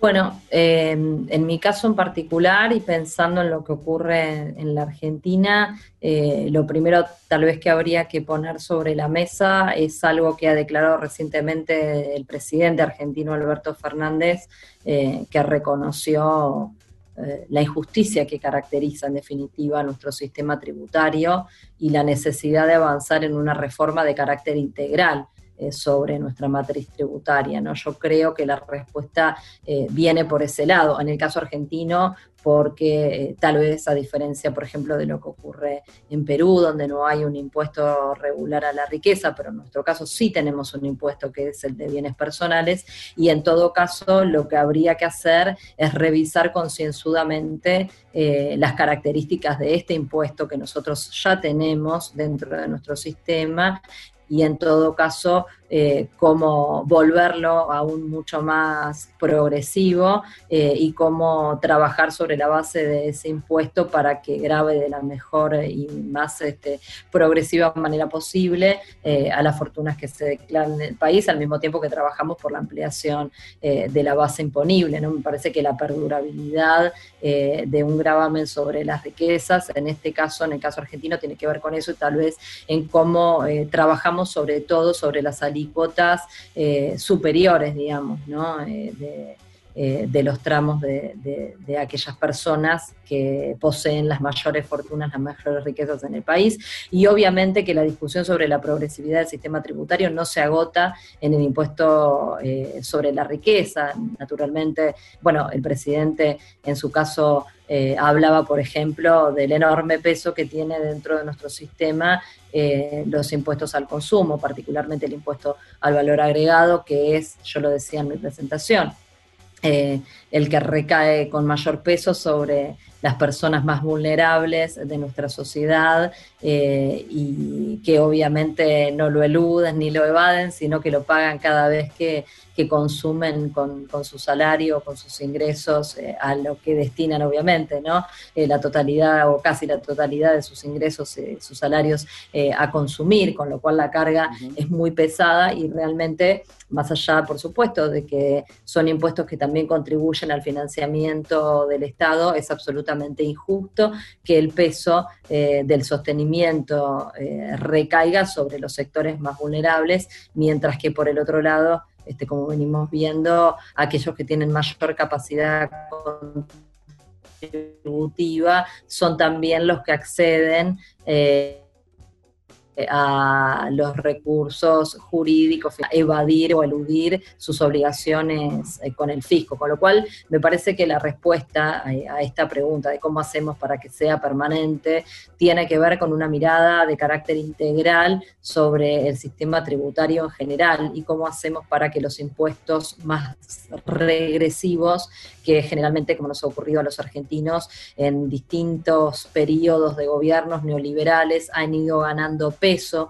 en el total de la recaudación y se han convertido eh, de alguna manera en el sostén de la recaudación y de este, los recursos eh, tributarios del Estado. Bueno, ¿cómo hacemos para transformar eso? ¿Cómo hacemos para que el peso de los impuestos regresivos caiga en el total de la recaudación y ese espacio lo pasen a ocupar los impuestos más progresivos, que son bueno, los impuestos que graban la riqueza y los patrimonios y también los impuestos que graban las ganancias. Nosotros aquí en la Argentina, por ejemplo, tenemos un debate histórico en torno del impuesto a las ganancias, porque de nuevo dentro de ese impuesto, que si bien es uno de los más progresivos dentro de la estructura, eh, tenemos algunos temas importantes para discutir. Por ejemplo, un poco yo lo mencionaba también en mi presentación, eh, qué es lo que pasa con las ganancias de las empresas y particularmente de las empresas más grandes o con las ganancias extraordinarias de aquellos sectores que tienen capacidad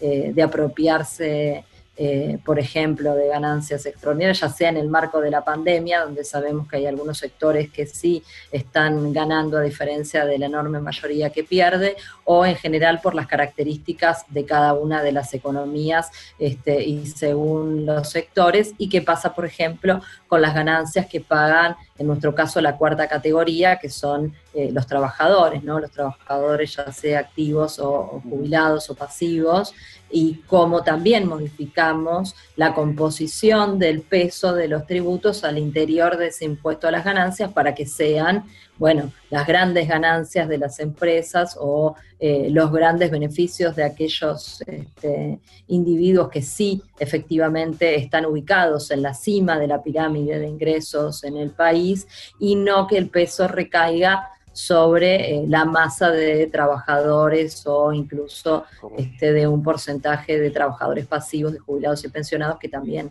terminan tributando este impuesto. ¿no? Gracias, Fernanda. Le, damos la palabra a Juan Luis. Eh, bueno, de nuevo a felicitar a las personas que me antecedieron a la palabra, Fernanda, a Pavel, a Alan, a Rocío, eh, y muy bien de acuerdo con todas las intervenciones que, que ellos hicieron.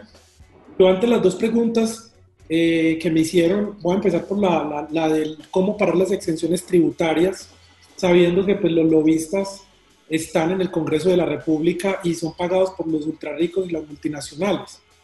Yo diría que eh, eh, aquí se va a requerir de, una, de un envolvimiento a gran escala de la sociedad civil. ¿Por qué lo digo? Porque el año pasado nosotros ya tuvimos una experiencia cuando el, el, ministro de, de Economía, eh, el ministro de Carrasquilla, sugirió ponerle un IVA a, las, a, los productos de la canasta básica familiar. Y esto generó una indignación tal que el presidente de la República, el señor Duque, a los días, eh, luego del ministro Carrasquilla haber dicho que iba a poner un impuesto al, al IVA, a los productos de la canasta básica familiar, pues decidió retirarlos. Y este no ha sido el único, el único ejemplo. Eh, de hecho, eh, hace algunos días, eh, el, el, ministro Duque, el ministro Carrasquilla, propuso pasar los, los, las, personas, las personas que, están, personas que están en las que están en los fondos estatales. Obviamente que esto es una manera de endeudar a los fondos estatales porque los fondos privados pues han hecho eh, como decimos nosotros vulgarmente, ochas y panochas, lo que han querido con la plata de estos fondos de pensiones y no tienen cómo responder. Entonces, ¿por qué tiene la gente que responder por esto? Eso ha generado mucha indignación y de alguna manera el decreto fue eh, limitado, fue levantado de nuevo, fue derogado de nuevo. Entonces, lo que hemos visto en este gobierno, y, y, y creo que es algo muy particular porque en Colombia usualmente las decisiones se tomaban y nadie las, las cuestionaba, es que la presión de la sociedad civil y con los cambios que se han dado, pues sería como el mecanismo más efectivo porque de verdad que primero el país no aguanta, o sea, esto no es capricho mío, no es, un, no es una postura que salga de, de mis ideologías ni de mis inclinaciones políticas, es algo más bien, es un criterio técnico. De hecho, les cuento que cuando se presentó, eh, se presentaron estas exenciones tributarias, yo le sugerí, eh, por recomendación de una organización que se llama de Trabajo Aquí, con la cual trabajamos en conjunto en temas económicos, que eh, crearan una comisión de expertos donde hubieran miembros de la sociedad civil, estuvieran las universidades, para que analizaran en detalle cuáles son las excepciones, a quiénes beneficia, quiénes no, quiénes las necesitan y quiénes no las necesitan. Y eh, pues de los juegos de este ministerio pues, fue bastante la presión que tuvimos que hacer. Eh, finalmente en un debate que hice yo hace poco, el ministro eh, reconoció, pues dijo que había creado la comisión, pero la creó, la creó con el ministro de Comercio Exterior, el ministro de, el, director de la DIAN, creo que el director de la DIAN o el de, la, o el de Planeación Nacional, en fin, básicamente miembros del mismo gobierno, haciendo una jugarreta, pues, eh, vulgar, o sea, básicamente no querían analizar el tema de las exenciones. Entonces, en ese orden de ideas, eh, ellos saben lo que implica el seguimiento por parte de la sociedad civil.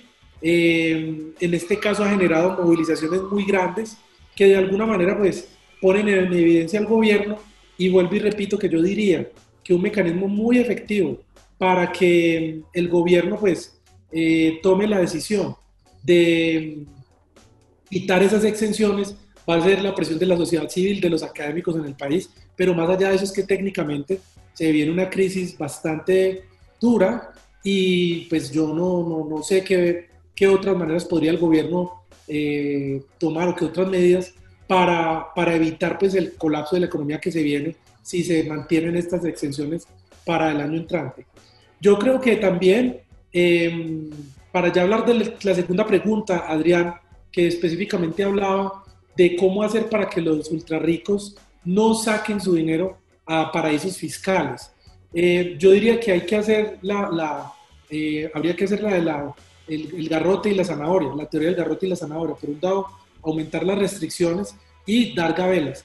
Y con esto, ¿qué diría yo? Comprometer, por ejemplo, a establecer un sistema público de informes país por país para todas las empresas multinacionales en cada país donde operan garantizando que las instituciones de financiación de desarrollo, eh, del desarrollo solo inviertan en empresas que hayan adoptado políticas fiscales responsables. Por ejemplo, publicando informes financieros para cada país donde realicen una actividad económica. Esto, pues, para instar a que se unan los países, básicamente, que todos los países se junten. Y hablar de la propuesta, por ejemplo, de no ayudar a las empresas que tengan dinero en paraísos fiscales o que hayan tenido eh, o que haya salido información a la luz, que eh, donde estas empresas hayan tenido eh, dineros en paraísos fiscales.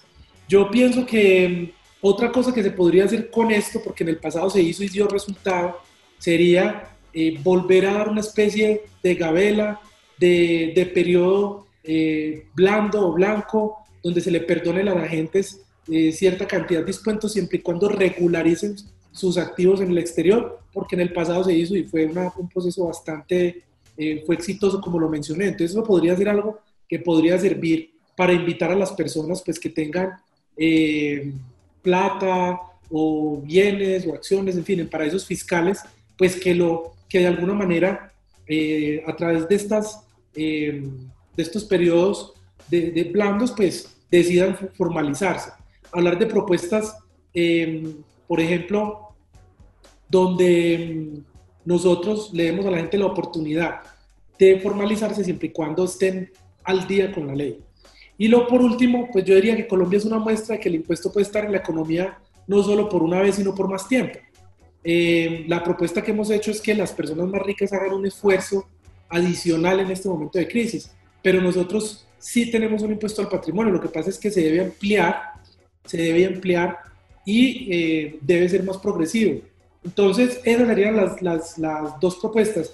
Ampliar las restricciones, eh, de pronto arrancar con un periodo de exenciones, de un periodo blando, donde se le perdona a la gente pues tener capitales por fuera, pero para poderlos taxar. Esta es una manera de poder hacer que la gente traiga sus capitales y, y poderles, eh, poderlos poner a tributar dentro del país. Esas serían pues como las, eh, las ideas que se me ocurrirían en este momento y las que hemos venido trabajando con mi equipo, Adrián. Muchas gracias. Gracias, Juan Luis. Estamos eh, llegando al cierre de este, de este, conversatorio, de este quinto evento con congresistas por justicia fiscal.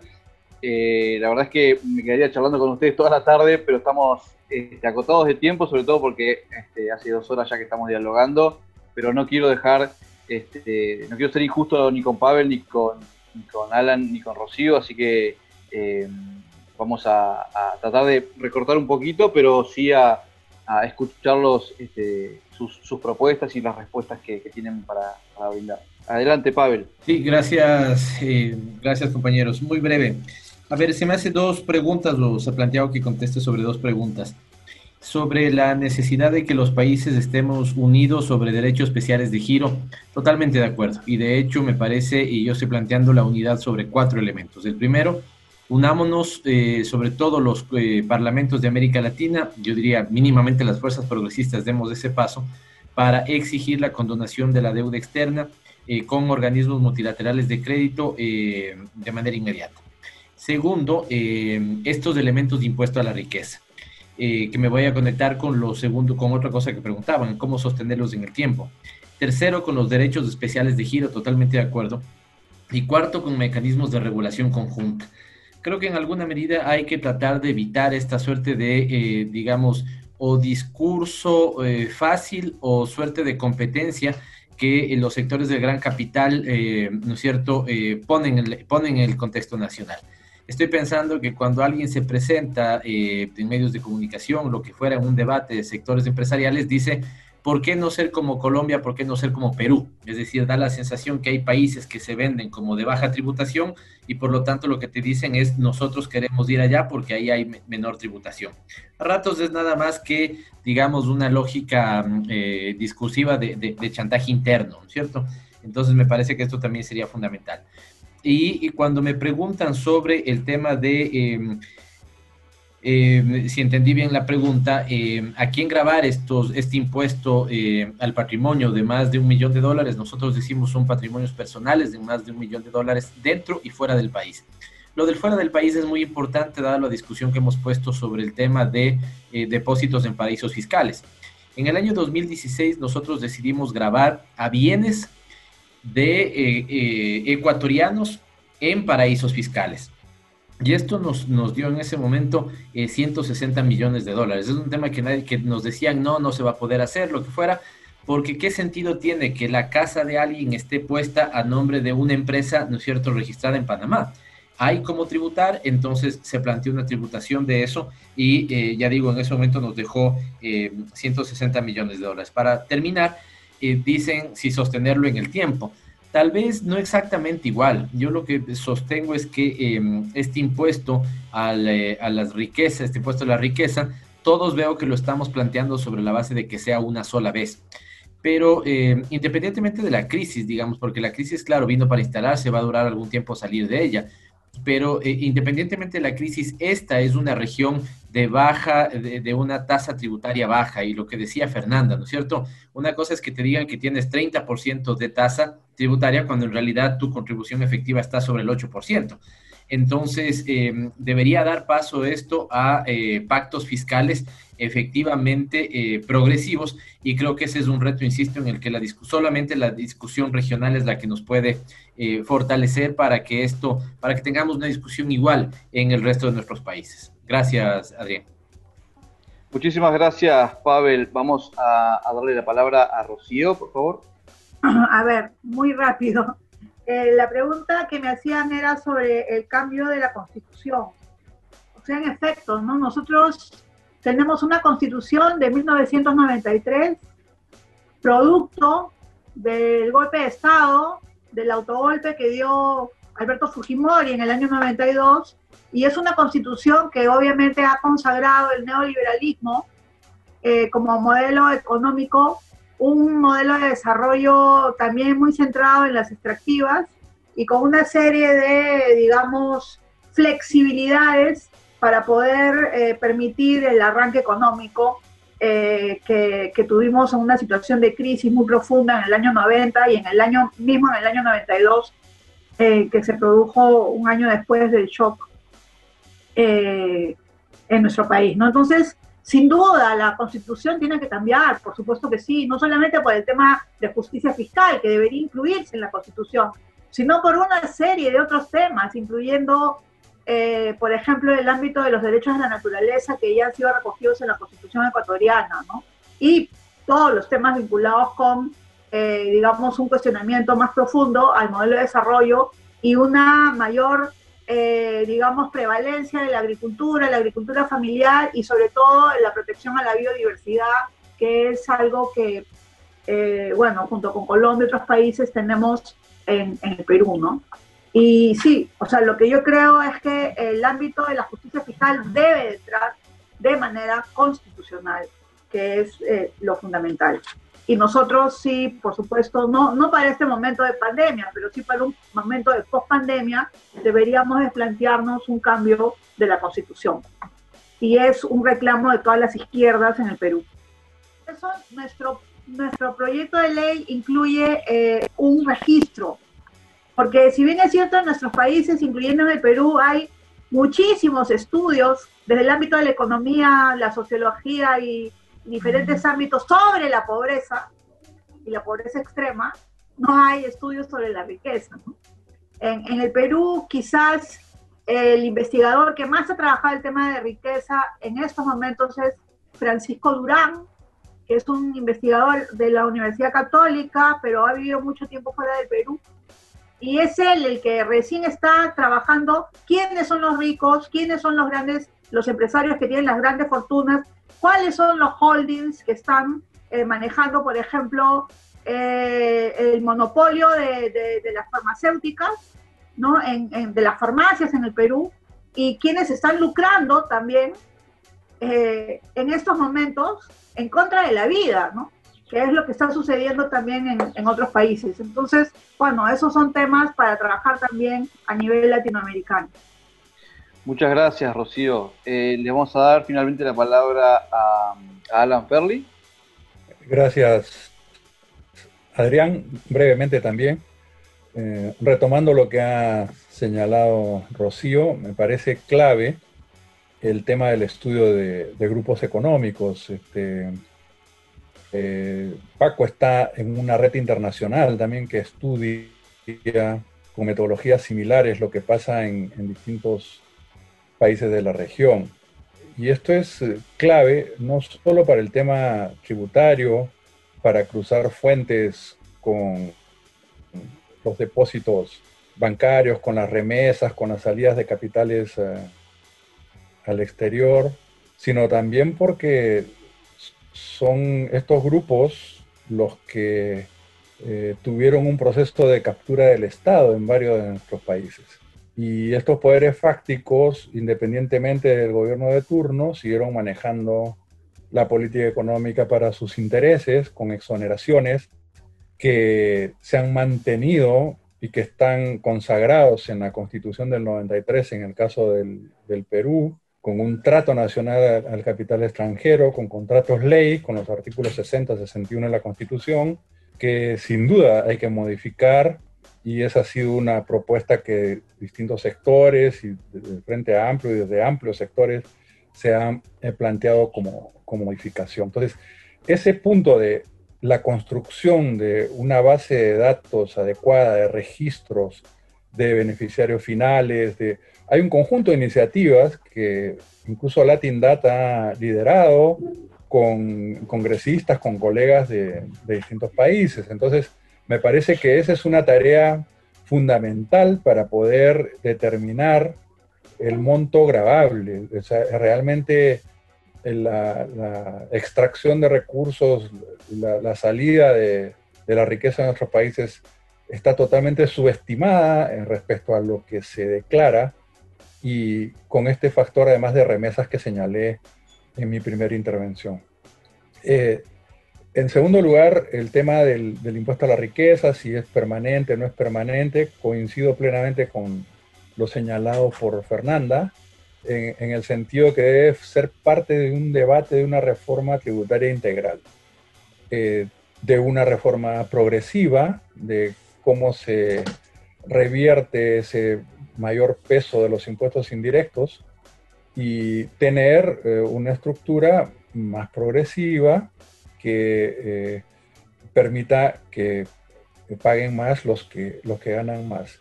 Y dentro de eso, eh, el combate a la ilusión, a la evasión y las propuestas de justicia fiscal que han sido señaladas, suscribo los puntos que ha planteado Pavel, que podrían ser parte de una plataforma que puede ser general para la región. Y por último, bueno, se dice qué hacen los parlamentos regionales. Eh, bueno, los parlamentos regionales dan algunos eh, dispositivos, incluso hay una decisión aprobada que apoya esta condonación de la deuda, que fue presentada por la delegación de, Ecuador y que fue, fue aprobada eh, en, en general, pero eh, como casi todos los parlamentos, salvo el europeo, no son vinculantes. Entonces, la única posibilidad de que podamos eh, tener una incidencia real es eh, trabajar con cada parlamento nacional, trabajar campañas coordinadas a nivel internacional, buscando que estos instrumentos que se aprueben tengan efectivamente una aplicación real. Y esa es una tarea en la cual organizaciones como Latindad tienen un rol crucial y fundamental eh, y hay que hacer una sistematización eh, con todos los países. Había una pregunta de un, eh, una sugerencia de un colega de Chile, por ejemplo, de la propuesta que están haciendo, un proyecto de ley también en el mismo sentido, y decía, ¿por qué no consideran ese, ese estudio y esas características? Bueno, eso creo que hay que hacerlo, se está haciendo, pero ¿cómo potenciar para una acción común? Muchas gracias. Muchísimas gracias, Alan. Muchísimas gracias a todos. Vamos a hacer una, breve síntesis, que no va a ser síntesis, sino algunas ideas que fuimos este, trabajando en estas dos horas.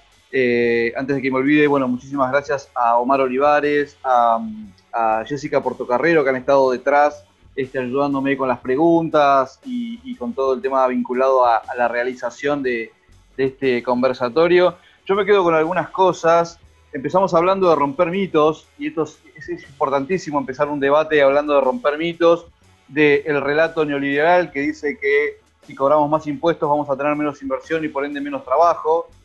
Y eso lo empalmo con lo que planteaba Pavel, ¿no? ¿Qué batalla nos han ganado para que tengamos en la cabeza permanentemente estas ideas de que a más impuestos, este, menos inversión y menos trabajo?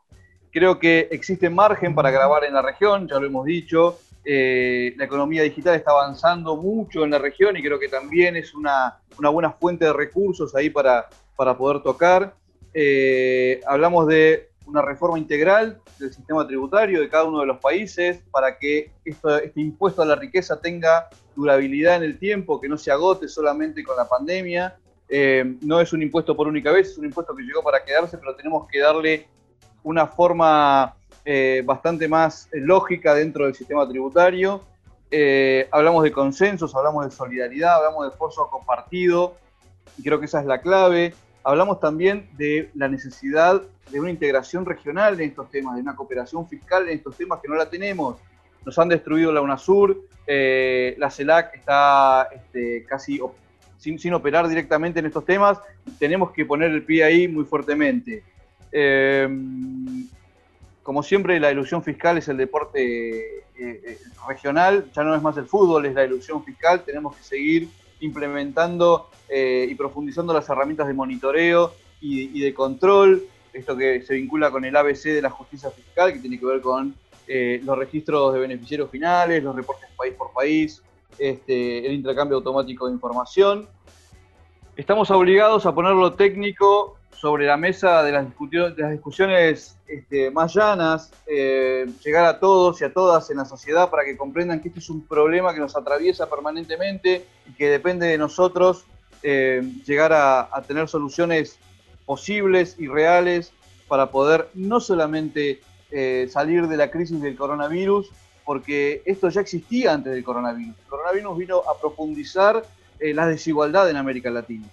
Y para terminar y no extenderme demasiado, hablábamos de sembrar una discusión hoy sobre los privilegios, de sembrar la discusión hoy sobre la reducción de las desigualdades. Y, Fernanda había llamado al principio a una epopeya, ¿no? A, a, tener la posibilidad de, como dijimos en nuestro encuentro en Buenos Aires, cuando nadie pensaba en que todo esto iba a suceder, dijimos, hay cerca de 200 congresistas progresistas en la región que estarían encantados de emprender una campaña eh, por justicia fiscal. Bueno, creo que a esta epopeya a la que llamaba Fernanda no nos queda más que sumarnos y ponernos al frente.